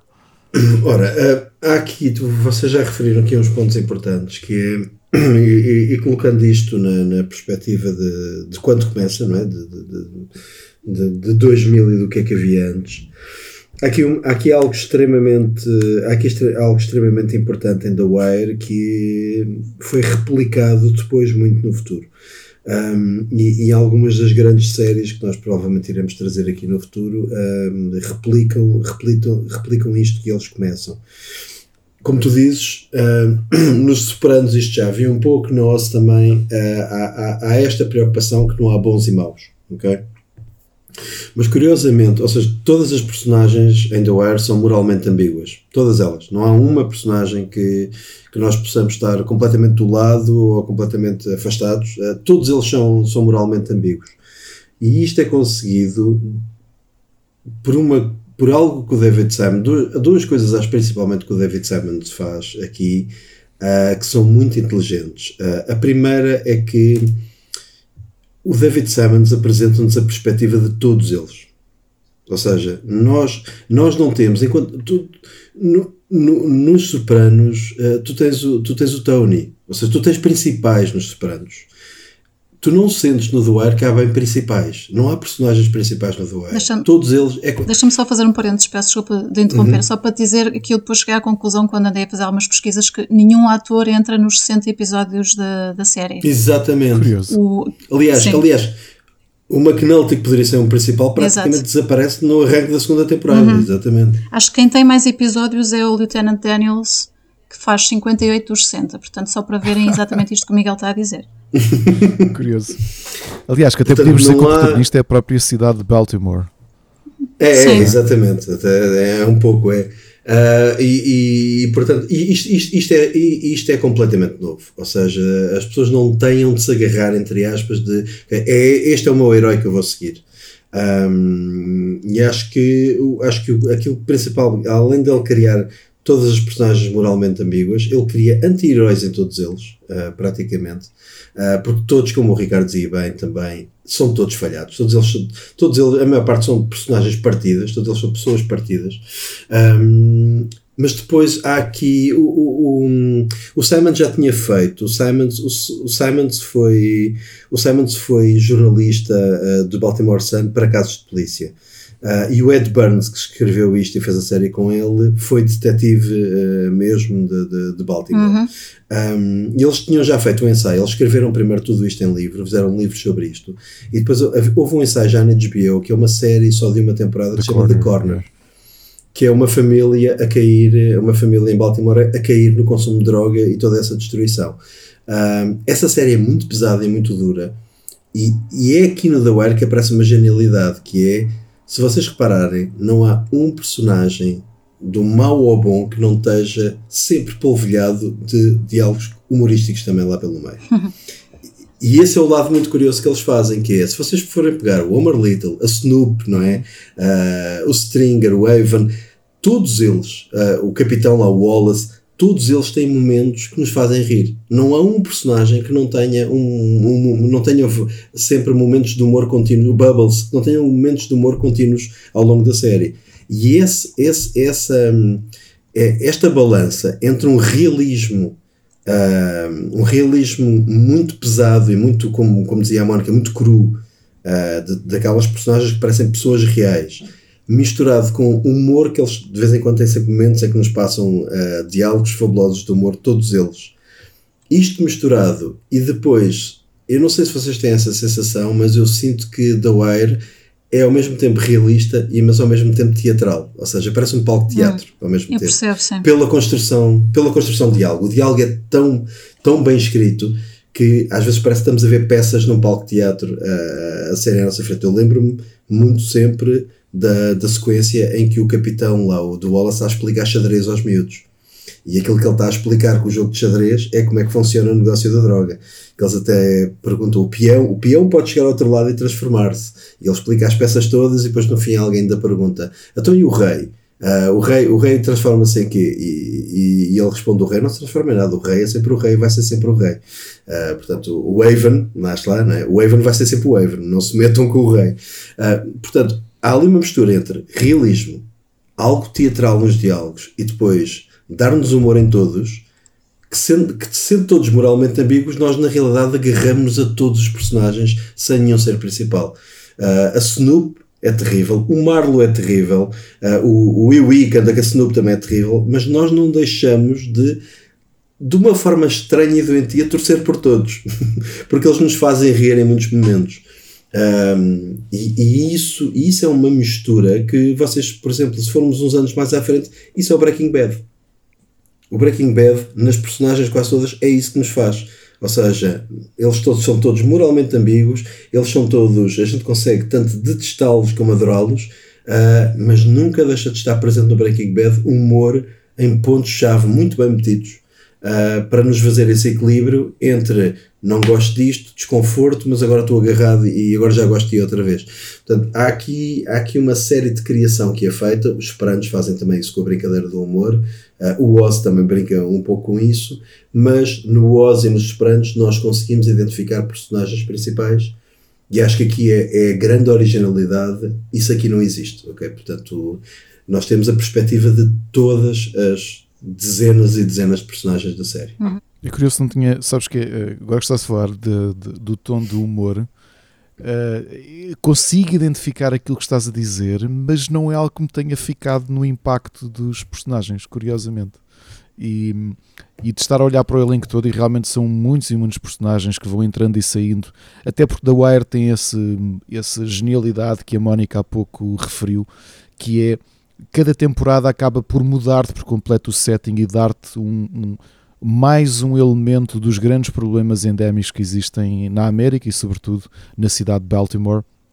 E, e, todo, todo esse cast e a forma como eles vão evoluindo, cada um dos personagens, as consequências que vão tendo, até nas suas carreiras, também, quando olhamos para tanto para um lado para os criminosos, mas também para a polícia ou os políticos envolvidos, há, há uhum. ideia de carreira em todos eles, de forma como é que progridem porque eh, vemos logo isso no final da primeira temporada em que este, esta unidade é desmantelada e por exemplo o McNulty, como vocês disseram e bem, que desaparece quase por completo no início da segunda temporada, uhum. porque aí o foco passa a ser para os estivadores do, do, uhum. do cais, do porto de, de Baltimore e o, e o crime organizado que existia ali de, de contrabando e o McNulty nessa altura não é um detetive dessa MCU, da Major Case Unit, que é criada na primeira temporada, mas sim um polícia marítimo, portanto que, que na guarda costeira, da guarda costeira ali da, uhum. da, da, Baía de Baltimore. A Mónica, a Mónica referiu uma coisa muito muito muito curiosa que era o, uh, o Cedric, o Lance Reddick é a personagem que, que está presente em mais episódios uhum.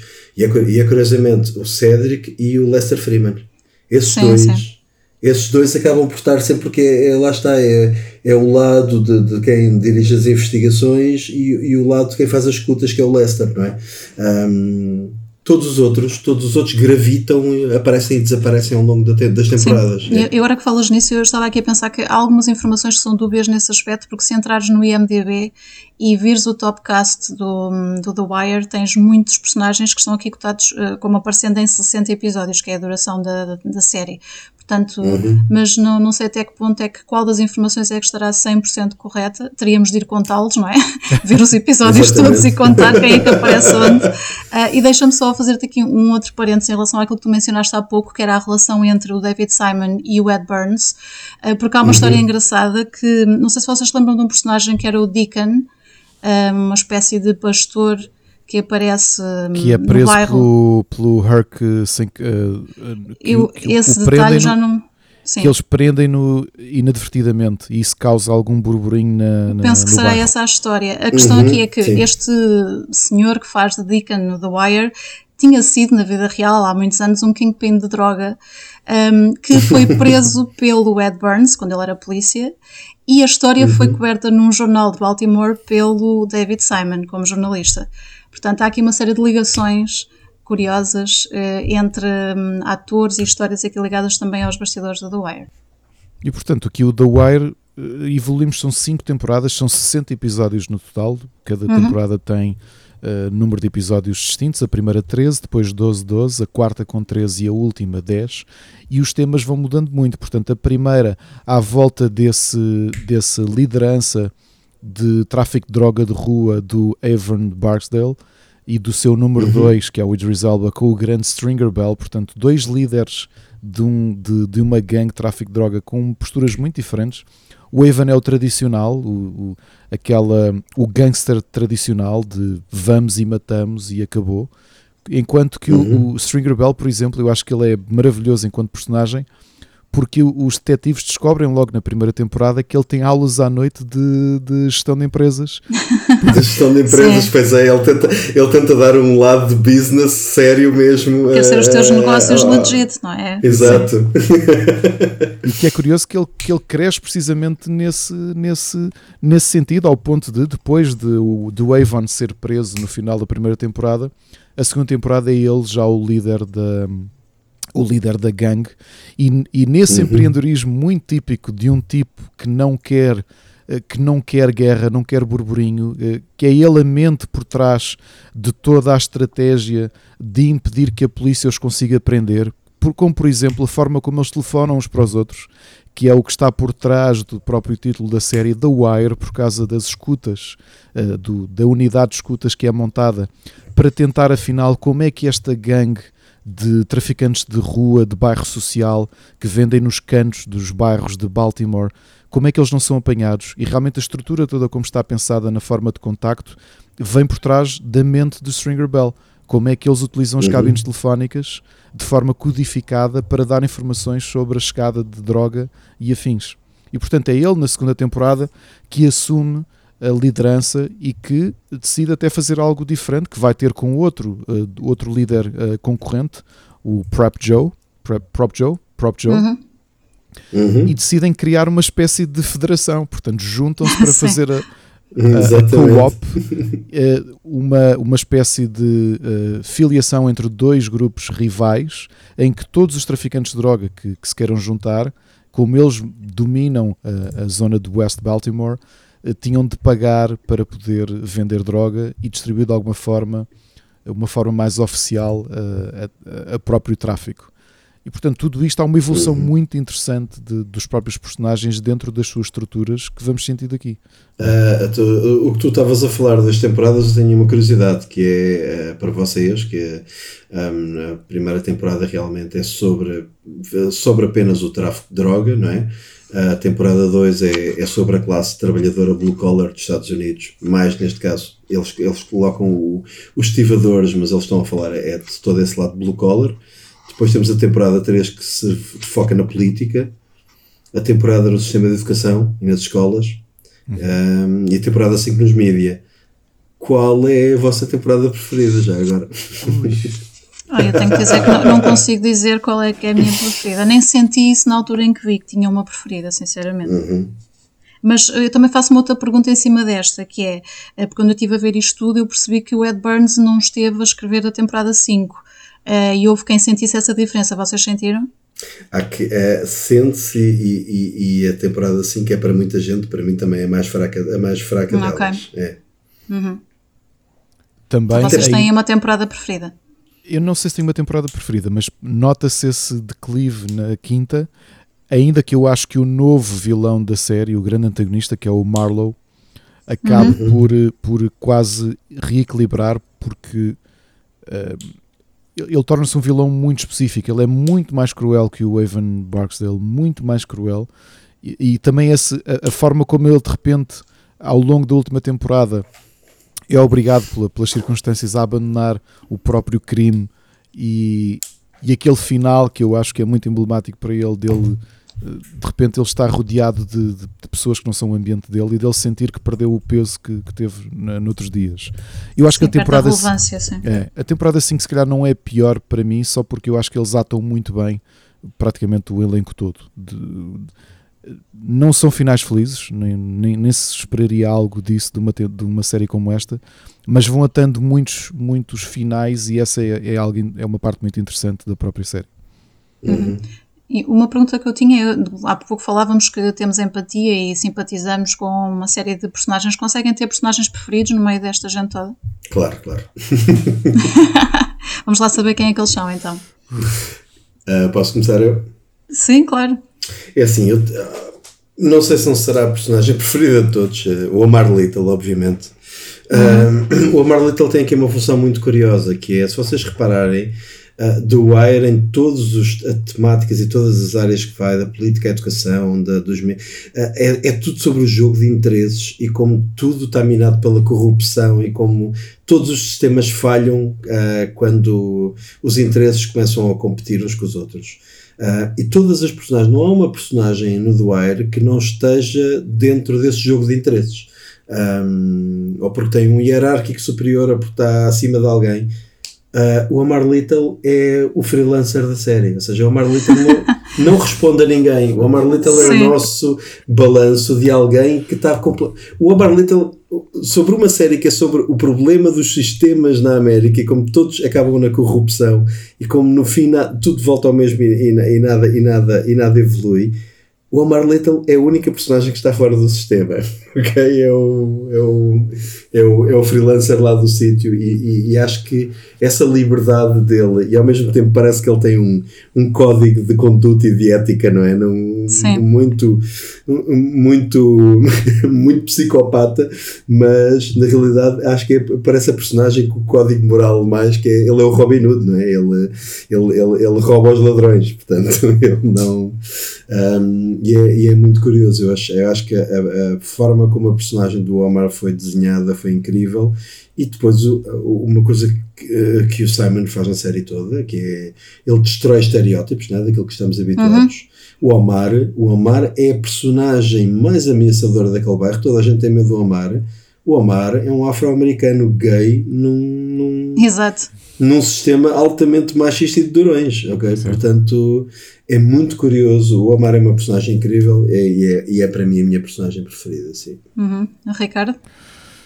Olha, eu, eu fico indeciso entre, entre dois personagens, obviamente um deles o Omar. O Omar Não tem que escolher só um, atenção. Uh, okay. vou, vou, só por causa disso vou estender um bocadinho mais e é curioso como no meio disto tudo parece que os, os, os expectavelmente maus são, são quem nós queremos ou que achamos mais interessantes.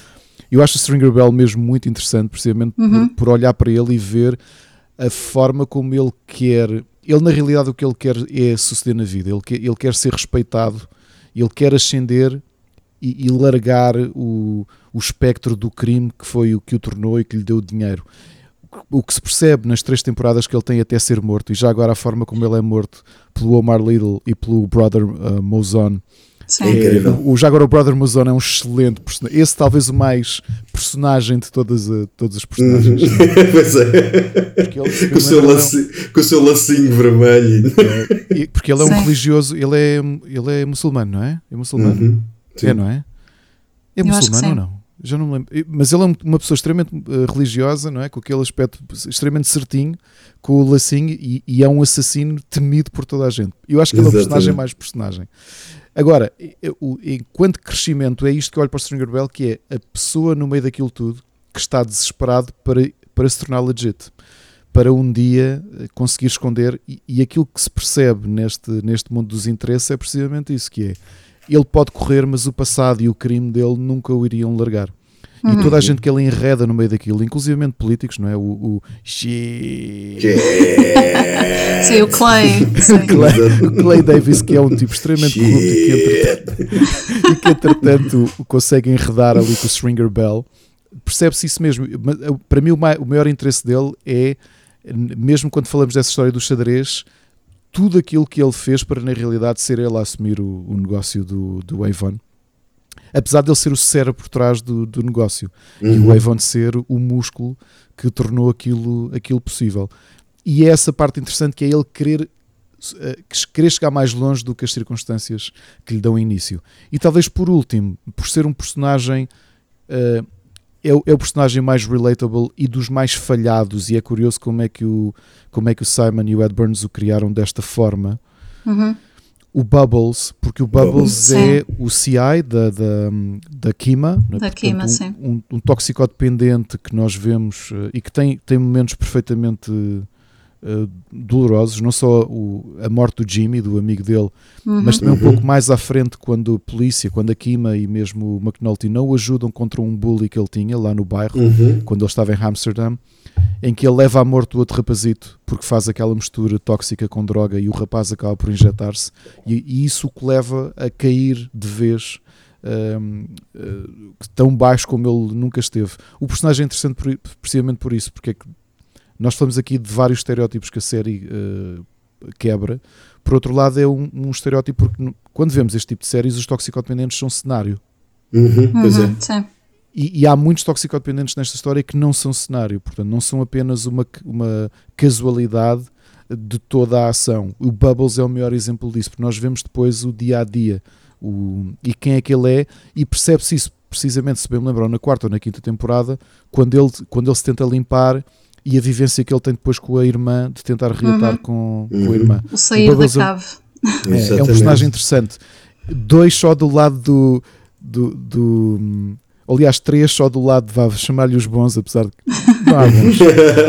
Obviamente que o Cedric Daniels acaba por ser o, o um bocado a bússola moral no meio daquilo tudo. N uhum. Não sendo sempre a bússola moral, também cometendo grandes, ou fechando os olhos a muita coisa em resposta às suas próprias ambições e que vai conseguir cumprir precisamente por alinhar com os mais poderosos ou quem está acima dele em algumas situações. Um desses casos, obviamente, é o Tommy Carcetti, o político interpretado por uhum. Aidan Gillen, que, que, vai acabar por enredá-lo também na ascensão de todos eles, uhum. um, na, na, estrutura política de, na estrutura política de, de, Baltimore. O Cedric, curiosamente, que quase que se tenta reabilitar ele mesmo depois de tantos erros que cometeu em nome da lei, uh, ao abandonar, se eu me lembro, ele abandona no final o, a polícia, não é? E torna-se o advogado de defesa. Uhum, sim. É, não é? Sim, sim. Uhum. E por último, um personagem que, que de início é uh, cenário, é background, e, e rapidamente percebemos que não é, é mesmo o Lester Freeman, que é um, um, personagem interessantíssimo ao longo da série e que uhum. ganha essa relevância e, é, e, e torna-se rapidamente um dos meus personagens favoritos e não apenas porque de início é o, é o detetive que se percebe extremamente inteligente e extremamente capaz, que uhum. está de boca fechada a construir uh, casas de móveis em miniatura. em miniatura. mas, mas que é talvez o mais inteligente de toda a investigação, exatamente. Exato. Sim, eu vou começar a minha lista exatamente. Já acabaste, Ricardo, desculpa. Já, já, já. já. começar a minha lista exatamente pelo, pelo Lester Freeman. Um, exatamente por essas razões. Um, um, detetive extremamente inteligente. Ele é determinante numa série de momentos importantes da, da série. Um, e há aqui uma curiosidade, eu não sei se vocês acompanham estes atores fora do, do, Wire, entre as coisas que eles vão fazendo. O uhum. Clark Peters, o ator, tem uma casa em Portugal. Um, passa, passa temporadas no Algarve. Uh, troquei umas mensagens com ele uma vez através do Instagram. É, é dos meus personagens preferidos do The Wire e achei isso uma curiosidade gira para partilhar. Um, outro ator de, de, qual eu gostava muito e também do personagem, Lance Reddick, deixo aqui a minha pequeníssima, mas sentida homenagem. Uhum. Era uma questão de postura, era uma questão de voz. A personagem dele tenta manter a tal de integridade, não é? Como o Ricardo estava a, também a explicar, que nem sempre é com sucesso. Uh, mas é um personagem que, de uma ponta à outra da, da série, tem um papel também muito importante. Um, óbvio que gostava muito do Omar, uh, de todos aqueles que passaram por lá, não é? Do lado dos maus, entre aspas, talvez tenha sido o meu favorito. Um, e além do Bubbles também, que, você, que já, já foi referido, uhum. uh, o percurso que ele faz, o esforço que ele faz para se manter à tona, uhum. uh, aquela ida para a casa da irmã dele e a saída da cave para a parte de cima da casa é um uhum. símbolo, não é? é? Tem uma simbologia importante no percurso dele. Um, e tenho que referir também um outro personagem que tem um percurso incrível durante a série toda, que é o Prez um, Lembram-se dele, uhum, o Presbaluski, que só estava na polícia porque tinha uma cunha, o sogro dele é que o tinha metido lá, só fazia as neiras. Uh, mas depois começa a encaminhar-se é, com o resto da equipa e chega também a, a, outros sítios com uma história diferente, outro percurso mais interessante. E, portanto, acho que esse também tem que, também tem que ser destacado, também foi do, dos meus preferidos durante, durante as cinco temporadas do, do The Wire. E assim, de repente, penso que neste capítulo é isso. Se, é, eu, não sabia que podíamos ter mais que eu não sabia que podíamos ter mais que. Então, mas... Ah, então vá, diz lá. Muito rapidamente, sem gastar muito, muito rapidamente, sem gastar muito tempo. Um, eu gostei muito pela parte de, de humor da personagem do Bank o Bank é das personagens que mais nos faz rir ao longo da, ao longo uhum. da série uh, e as interações no bar entre o Bank e o McNulty são, têm, têm, um, têm diálogos gen, uh, um, uh, geniais, principalmente quando eles já beberam os copos e já, e, e, já, estão, e já estão bêbados. E, e, e o Bubbles, obviamente. o Bubbles, eu lembro de uma altura, na altura que o, que o acabou, eu comprei um livro eu não me lembro o nome, há um livro muito bom de análise sobre o Dwyer todo. Eu lembro-me de ler na altura e não ter reparado, ou, ou não estar tão, tão atento a esse lado. Grande parte dos diálogos do Bubbles ao longo das temporadas, uh, em que ele às vezes quase que faz monólogos sozinho, um, uhum. muitos deles é como se ele quase fosse o narrador moral da história de vez em quando. É muito curioso, ou seja, ele vai, ele tem uma ele tem uma, uma, uma, presença às vezes quase mais metafórica, no, metafórica nos diálogos em que ele, em que ele faz. E, e, é muito curioso que seja a única personagem que se redime nesta série toda. Uh, porque ele no fim nós percebemos mesmo Sim. que ele passou um ano, um ano limpo e, e depois sobe, como, como tu dizes bem, Mónica, sobe, sobe, sobe as escadas, não é? Ou seja, Exato. Volta, volta ao mundo já como uma pessoa com os problemas para trás das costas, um, e, e, mas nunca tinha reparado, depois depois esse livro tinha os diálogos mesmo, os pequenos monólogos dele em que ele está a falar sozinho com alguém, mas que uhum. ele fala durante tipo 5 minutos. Uh, e é curioso, ele quase que em todas as temporadas tem um momento que é quase como se fosse o narrador moral da história. Um, e, e, no entanto, a quem é que o Simon entrega isso? Ao sem-abrigo, né? que, que, que ninguém liga. né? Ele entrega Exato. esse diálogo ao sem-abrigo. Uhum. E como o Ricardo dizia bem, uh, o, o, o Bubbles, tal como todos os outros personagens, é uma forma de destruir por completo os estereótipos que estávamos habituados também. Exato. Já agora uma curiosidade do, desculpa, do, André, do André Royo, que é o ator que que interpreta o Bubbles, uhum. Eh, que ele, ele eh, já disse isso numa, há uns anos numa entrevista. Que, que, a interpretação dele e a caracterização realmente ele era um, muito realista, sem abrigo, toxicodependente, que uhum. chegaram a dar droga em Baltimore achavam que ele precisava. Sim, roubaste uma história, Ricardo, ah, sobre isso que eu ia falar. Ah, não, mas a curiosidade é que ele já disse isto em várias entrevistas, que ele considerou que isso era quase como um Oscar da vida real terem-lhe oferecido droga, acharem que ele estava mesmo muito mal a precisar. Eu só vos queria chamar aqui a atenção por uma coisa: que nós os três falámos dos nossos personagens favoritos e o chamemos-lhe protagonista, que é o Dominic West, um britânico uhum. a fazer um, police, um detetive de Baltimore. O Jimmy McNulty, eu acho que é um excelente personagem, mas é, eu acho mesmo que é por ser tão falhado, por, ter, por cometer tantos erros, por, eh, mas não é o nosso personagem favorito. Não, Pois porque o Ji- eu acho que o Jimmy irrita-nos muitas vezes. É isso, é, eu acho que é isso. Aquele, aquele momento do mas está quieto. É esse, não é? É, é um bocado tipo, não faças isso, não vais estragar tudo. Não inventes serial killers, Exato. não é? exato, exato. Eu acho que essa descida dele é, é, é curiosa, não é? De, de essa quinta temporada da opção dele de conseguir prender o Marlow e de repente criar um. Aliás, o tema no meio dessa série, dessa temporada toda, a quinta e, e derradeira, é também o financiamento da própria polícia, não é? Que se fala que é uma- um tema que continua a estar, uh, a estar em discussão, por incrível que pareça, 20 anos depois da série, da série ser uh, lançada e que se continua a falar precisamente disso. E apesar de, do tema e, portanto, a estratégia na altura do McNulty e também do, do Lester Freeman para tentar encontrar o, o- ou tentar capturar e ganhar financiamento na altura do, do uh, financiamento para a polícia, foi inventarem o serial killer e os problemas que isso trouxe. Portanto, realmente não- parece que toda a gente precisa de redenção nesta série. Exatamente. E nessa história do serial killer há depois aquela curiosidade do jornalista que começa também ele a inventar coisas e depois aquilo já era uma história que já estava tão grande, não é? que já ninguém controlava. Eh, e foi, foi curioso ver como é que isso aconteceu também. Ah, há algo, não sei se vocês sentiram, que eu sinto que é quase como o tema central da série, quase o. ah, quando nós dizemos então e qual é a moral da história? Hum, ah, vocês repararam como nada se resolve nesta série? Ou seja, não, não, ah, em, todos os, em, em quase todas as temporadas, o problema, quando chega ao fim, não é resolvido. Ou seja, é como se houvesse uma incapacidade sempre, e irá sempre acontecer uma incapacidade de, de resolver tudo isto. E como isto, isto irá tudo continuar sempre assim. Sim, a mensagem é essa, é sistémico, não é? Uhum, exatamente.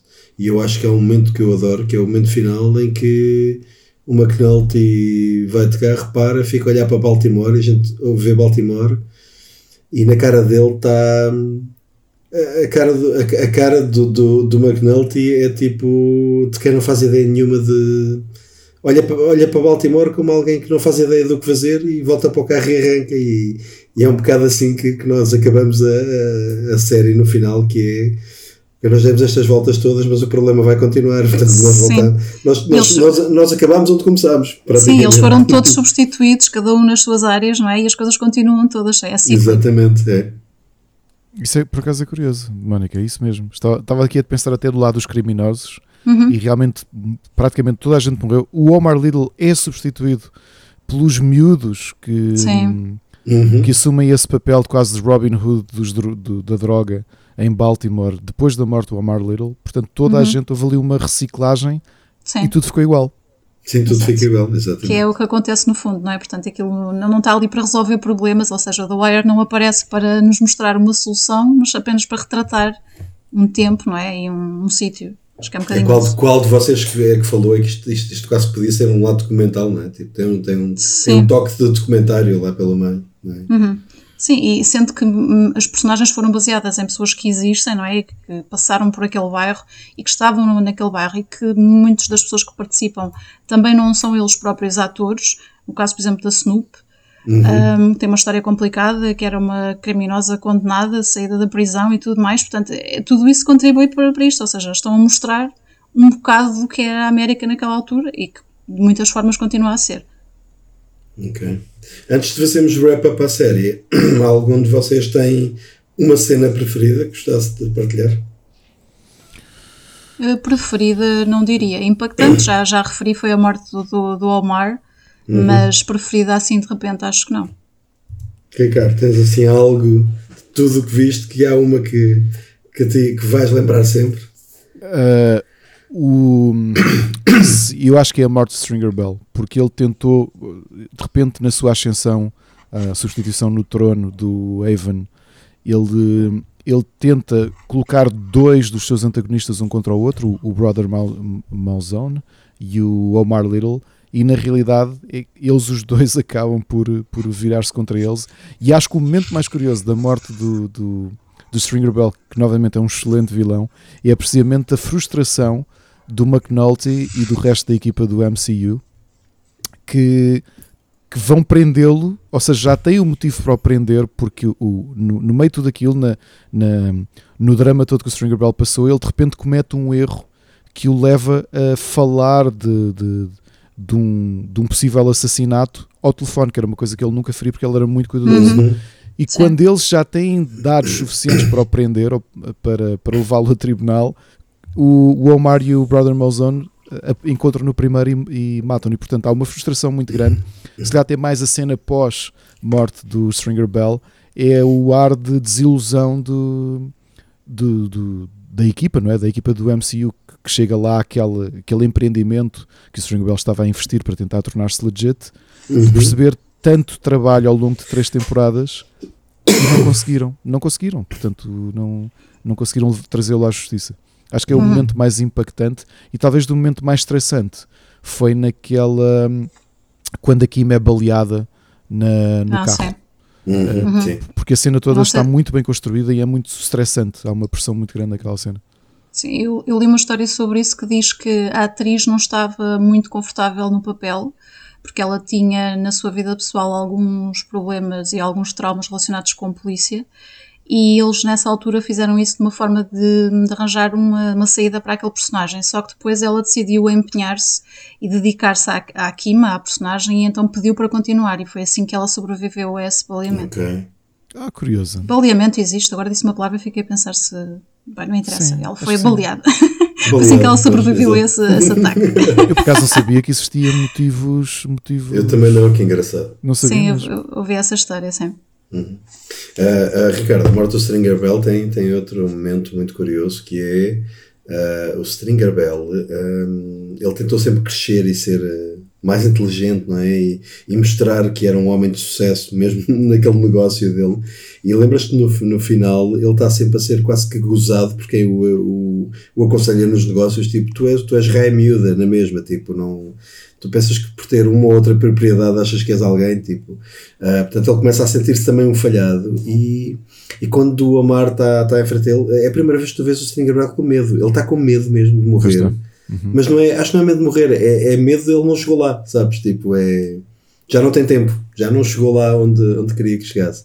A minha cena preferida é a cena do tribunal, uh, do Omar Little no tribunal quando ele está a ser interrogado. Hum, sim. Uh, e, e, e, e, o, e o advogado do, do, do Evan, não é? Está uh, tá a apresentá-lo ao júri como um criminoso que rouba com alguém muito baixo. Uh, e depois ele responde de uma maneira que eu adoro, que é eu tenho a caçadeira, tu tens a pasta, faz tudo parte do jogo, certo? quando, ele, quando, ele diz, quando ele diz tipo, tu és a mesma coisa que eu, e o outro vira-se o quê? Tipo, ele, então, eu tenho a caçadeira, tu tens a pasta, it's all in the game, right? uh, é muito curioso, e a, cena, e a cena que irá ser debatida a vida toda, em que eles passam 4 minutos a investigar aquela, aquela, aquela cozinha onde alguém foi baleado e só usam a palavra fuck não usam mais. todo, todo o diálogo é só com a palavra fuck, é genial. Tipo, ainda hoje, ainda hoje é muito falado se aquilo tem algum significado ou só, só pelo gozo. Uh, porque eles passam 4 minutos só a utilizar. Acho que nunca nada disso foi feito em televisão até hoje. Ou seja, uma cena de 4 minutos em que o diálogo entre os dois personagens é sempre a mesma palavra e neste caso é fuck. Tipo, é, é, é muito curioso.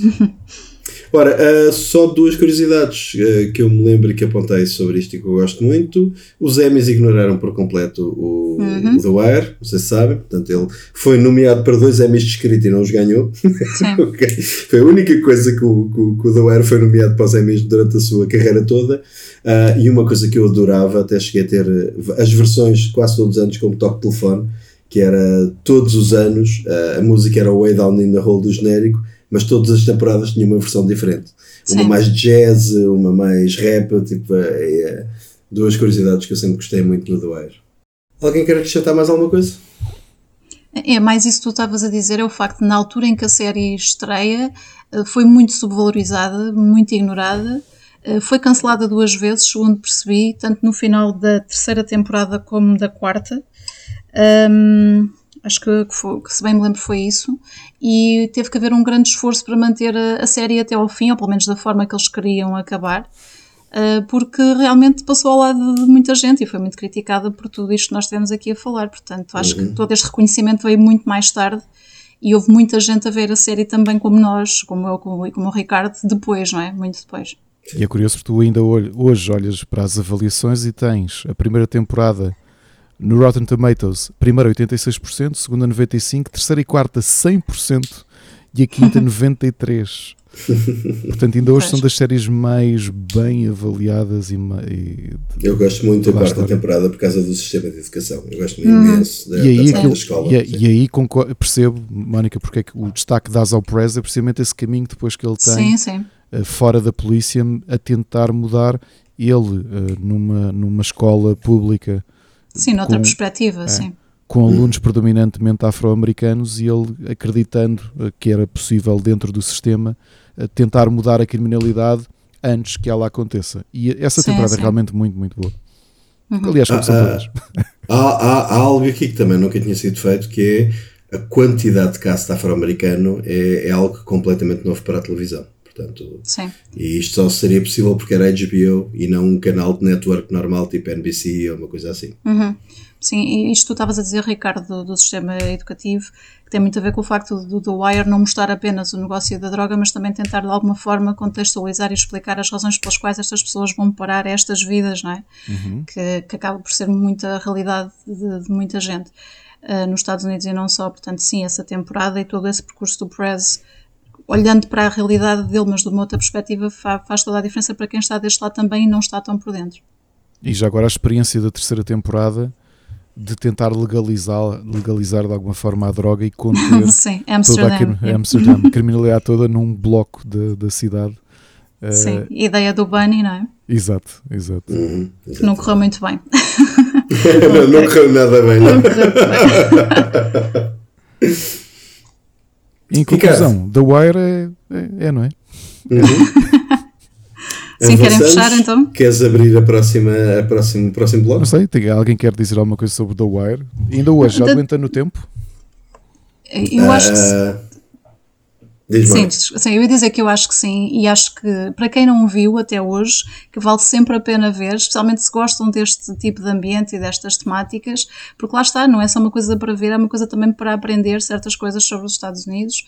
Um, e foi como eu disse no início, não ficou a minha série preferida, mas está no top, portanto gostei bastante e aconselho. Não é a minha série favorita de sempre também, mas está perto disso, está pelo menos no pódio já sabem onde é que ela está no meu pódio uh, e, não vamos, e, e, e, não, e, não vamos eh, debater mais uma, essa minha questão do meu pódio porque eu já vi do Air três vezes uma ponta a outra. Boa, ok. uma não, delas foi depois que... mais ou menos de vocês verem, tipo, o Sim. Ricardo acabou de ver do Air e disse, pá, do Air é realmente muito bom. E eu assim, pois é, vou lá, vou ver tudo outra vez. Não, não sentes que durante esse, esse tempo podias ter apanhado uma outra série que possa ir para o teu top também? Uh, Talvez, mas daqui a um ano ou dois vou voltar a ver de Bayern outra vez. ok. Pensei que a idade pudesse trazer alguma pressão nesse aspecto, mas não, não, não foi. É, então. é, uma, é uma, já me surpreendeu, hoje em dia faz muito boa companhia quando a vejo.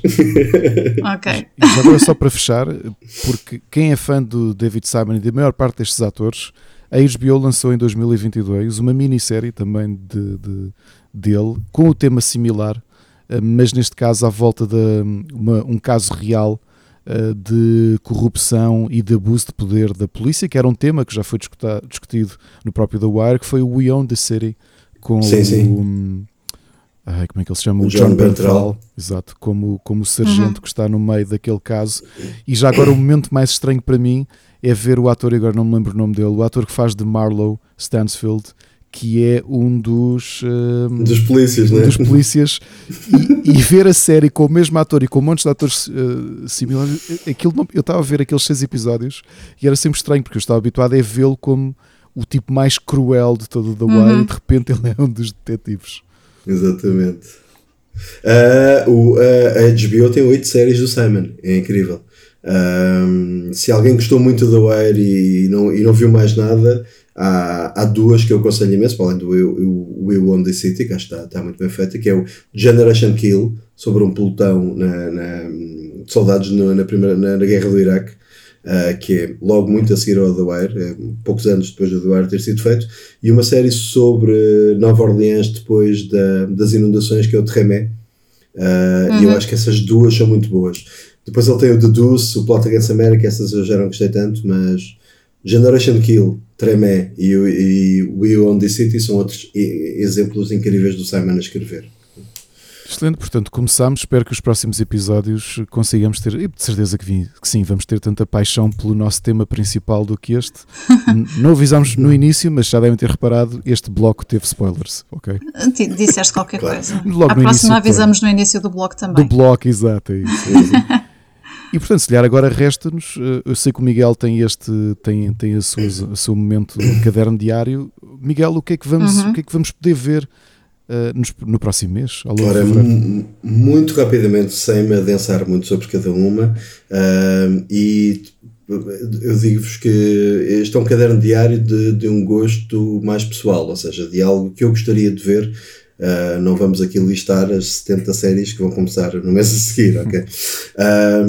Já agora, já, já no, no final deste mês, nós vamos ter Masters of Air na Apple TV. Ou seja, Masters of Air é a série do Spielberg de, que é o terceiro capítulo, entre aspas, daquilo que começou como Band of Brothers. Uhum. Uh, portanto, Band of Brothers poderíamos dizer que eram uh, as tropas terrestres, não é? Depois tivemos o Pacific, que era a questão de, de, de, batalha naval, e agora o Masters of Air é, é o fecho da trilogia com a questão das batalhas aéreas. Portanto, isto é Apple, acredito que isto. Band of Brothers é muito bom mesmo, é das das melhores séries também que eu vi até hoje. Pacific uh, achei uma série interessante, não, não tão boa como Band of Brothers, mas estou muito expectante por este Masters of the Air na, que estreia agora dia 26 na, na Apple TV. Também no dia 26 na Amazon estreia uma série que se chama Expats com a Nicole Kidman, uh, que conta a história de personagens expatriados uh, em Hong Kong. Uh, porque pelo trailer também, também me pareceu uma série de, bem interessante.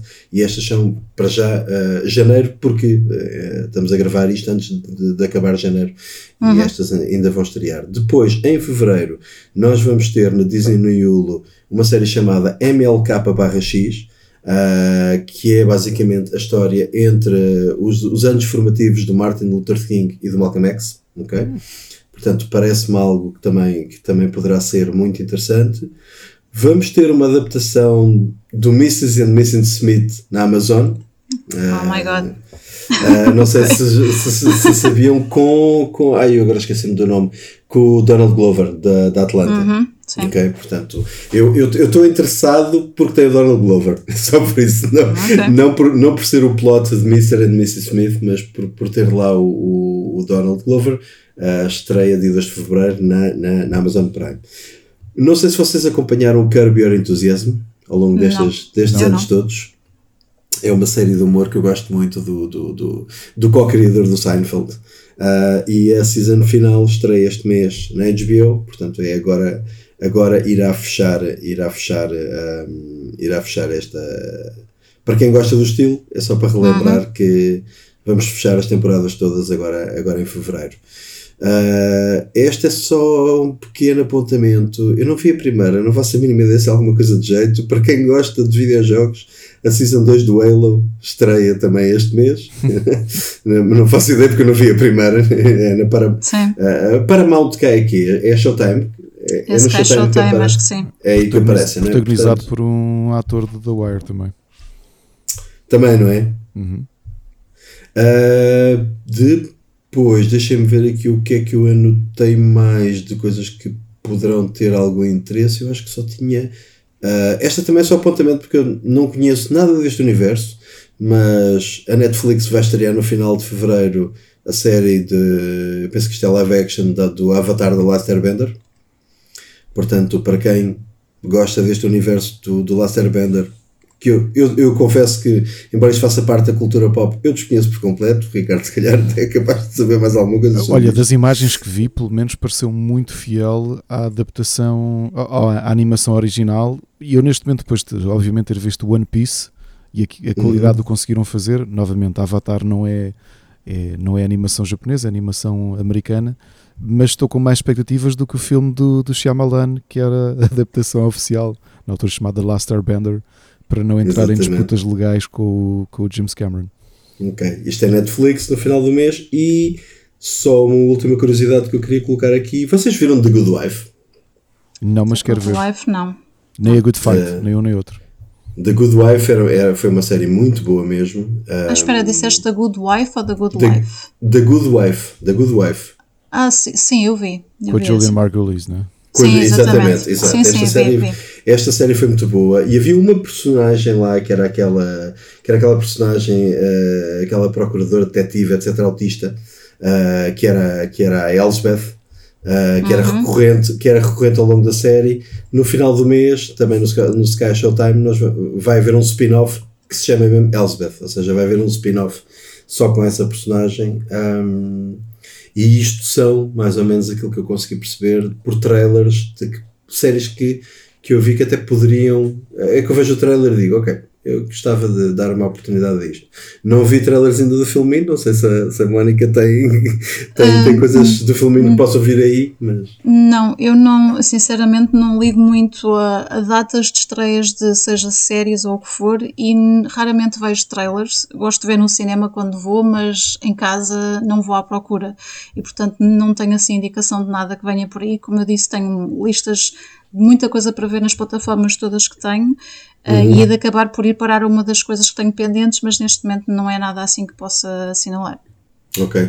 Ah, há uma série, esqueci-me, é só uma última série que pode ser interessante, pelo menos pela premissa, ah, que se chama The New Look, que vai estrear em fevereiro na Apple também, ah, e que é a história de, da Christiane Dior, de Coco Chanel e de alguns contemporâneos da moda tentarem lançar a, a moda moderna no, no tempo dos horrores da Segunda Guerra Mundial.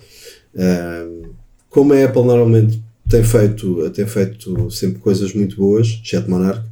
Desculpa. Ah, um, também pode ser o New Look, também pode ser algo que, que possamos ir, ir ver agora este mês, quando, quando aparecer nos, na- nos destaques no, no, no mês seguinte. E vai ser com a Juliette Binoche a fazer de Coco Chanel. Uhum. E acho que é isto. Acho que é, é isto que temos para o mês que vem, mais ou menos. E já agora o De- Nuno Borges está. também entra. Exatamente. Estamos a falar de. Estamos a falar de. E John Malkovich também. Estamos a falar de. de um lado um bocado pessoal de fazer a agenda, não um lado. Não, claro, então, agrada- mas- agra- agradar a toda a gente. Mas aqui Queremos as sugestões um são o lado que são, é? pessoal. Sim. O que, é que, o que é que se espera? Depois nós, se calhar, nas descrições colocamos tudo o que falámos, tudo o que vem aí e, e- e as pessoas Isso. podem depois ah, ler na descrição quais são as séries que lá estão, caso isto seja muito rápido em termos de agenda e depois não. O que é que ele falou? Tipo, não posso voltar para trás. A gente depois coloca uma descrição no episódio de, das séries que foram faladas e recomendadas. Yes. E é isto, olha, foi, foi só um bocadinho mais longo do que esperávamos por causa da introdução, ok? Sim. Vamos tentar, vamos tentar estar ali numa hora e meia no máximo. E, e é isto. Algum comentário final deste primeiro episódio dedicado ao The Wire? Uma pergunta para a Mónica. Mónica, então que tal é um programa de quase duas horas? Passa-se bem? Uh, mais ou menos. eu não estou habituada a fazer coisas tão longas. Quando estamos a falar de uma coisa que gostamos, o tempo passa mais rápido, é verdade. É isso, é mas, isso. mas mesmo assim, uh, não sei, temos que ver depois, quando ouvirmos o produto final e ver do- o que é que sai daqui. Uh, no entanto, eu espero que de futuro tenhamos espaço também para falar de filmes e documentários, mais à vontade, além de séries, porque ultimamente também tenho visto muito mais filmes e documentários do que séries e, portanto, teria outras coisas para, para sugerir. Ah, sim, sim. Um, Uhum. E penso que, que sim, que é, que é isso. Acho que a ideia já Era- para o próximo episódio, eu sei que tu estás a ver, aliás, já me recomendaste um ou dois documentários para ver, e eu acho que a Uhum. ideia é essa, não é? Portanto, estendermos aqui a tudo, Sim, sim, é sim. para. hum, É, é isso, já que toda a gente está, está a aproveitar, não nos centrarmos apenas em séries. Claro. Exato. E, ten- e tentarmos encaixar e condensar. Este- é- é- quando, quando, quando, até podemos dizer isto aos ouvintes, quando se debateu colocarmos também filmes e documentários, eh, eu, eu- o- o que eu senti foi adoro, vamos colocar, mas no primeiro episódio vamos falar só sobre séries que eu sei que nós podemos ter tendência para descarrilar. Portanto, agora Sim. quando nos vamos habituando aos tempos do formato e o que é que temos que acelerar mais o que é que temos que acelerar menos, acho que temos todo o espaço do mundo para colocar o cinema ah, e, o, e o documentário também. Sim. Sim, eu não sei se, no entretanto, entre, entre estes episódios do, do Terapia Remota, eu vou sempre partilhando algumas coisas que, que vejo num perfil de Instagram que se chama High on Flix. Uh, não partilho tudo, às vezes partilho coisas que gosto muito porque quero partilhá-las com o mundo, às vezes vezes partilho coisas das quais não gostei nada para dizer às pessoas, por favor, não vão por aí, uh, mas vou pondo umas coisas de vez em quando. Portanto, entre episódios, se quiserem espreitar, é procurar High on Flix no Instagram. E se quiserem partilhar connosco sugestões de séries, filmes, documentários uh, em plataformas de streaming ou, como diz o outro, Planete, já sabem, podem enviar uma mensagem de qualquer maneira como queiram, inclusive sinais de fumo, que era um programa cultural, para quem se lembra. e, e ficamos assim. e agora, uh, uh, neste caso, temos uma despedida diferente do que tu tens no semanal com o Rui, que é, neste caso é não é ouvimos-nos para a semana, ouvimos-nos para o mês que vem, certo? Sim, quase me apetecia citar o Herman com o Always Watch Good Moves. e, e o Let's Look at the Trailer. Até ao mês que vem. Até ao mês que vem. E obrigado. Até ao mês que vem. Obrigado. Obrigada.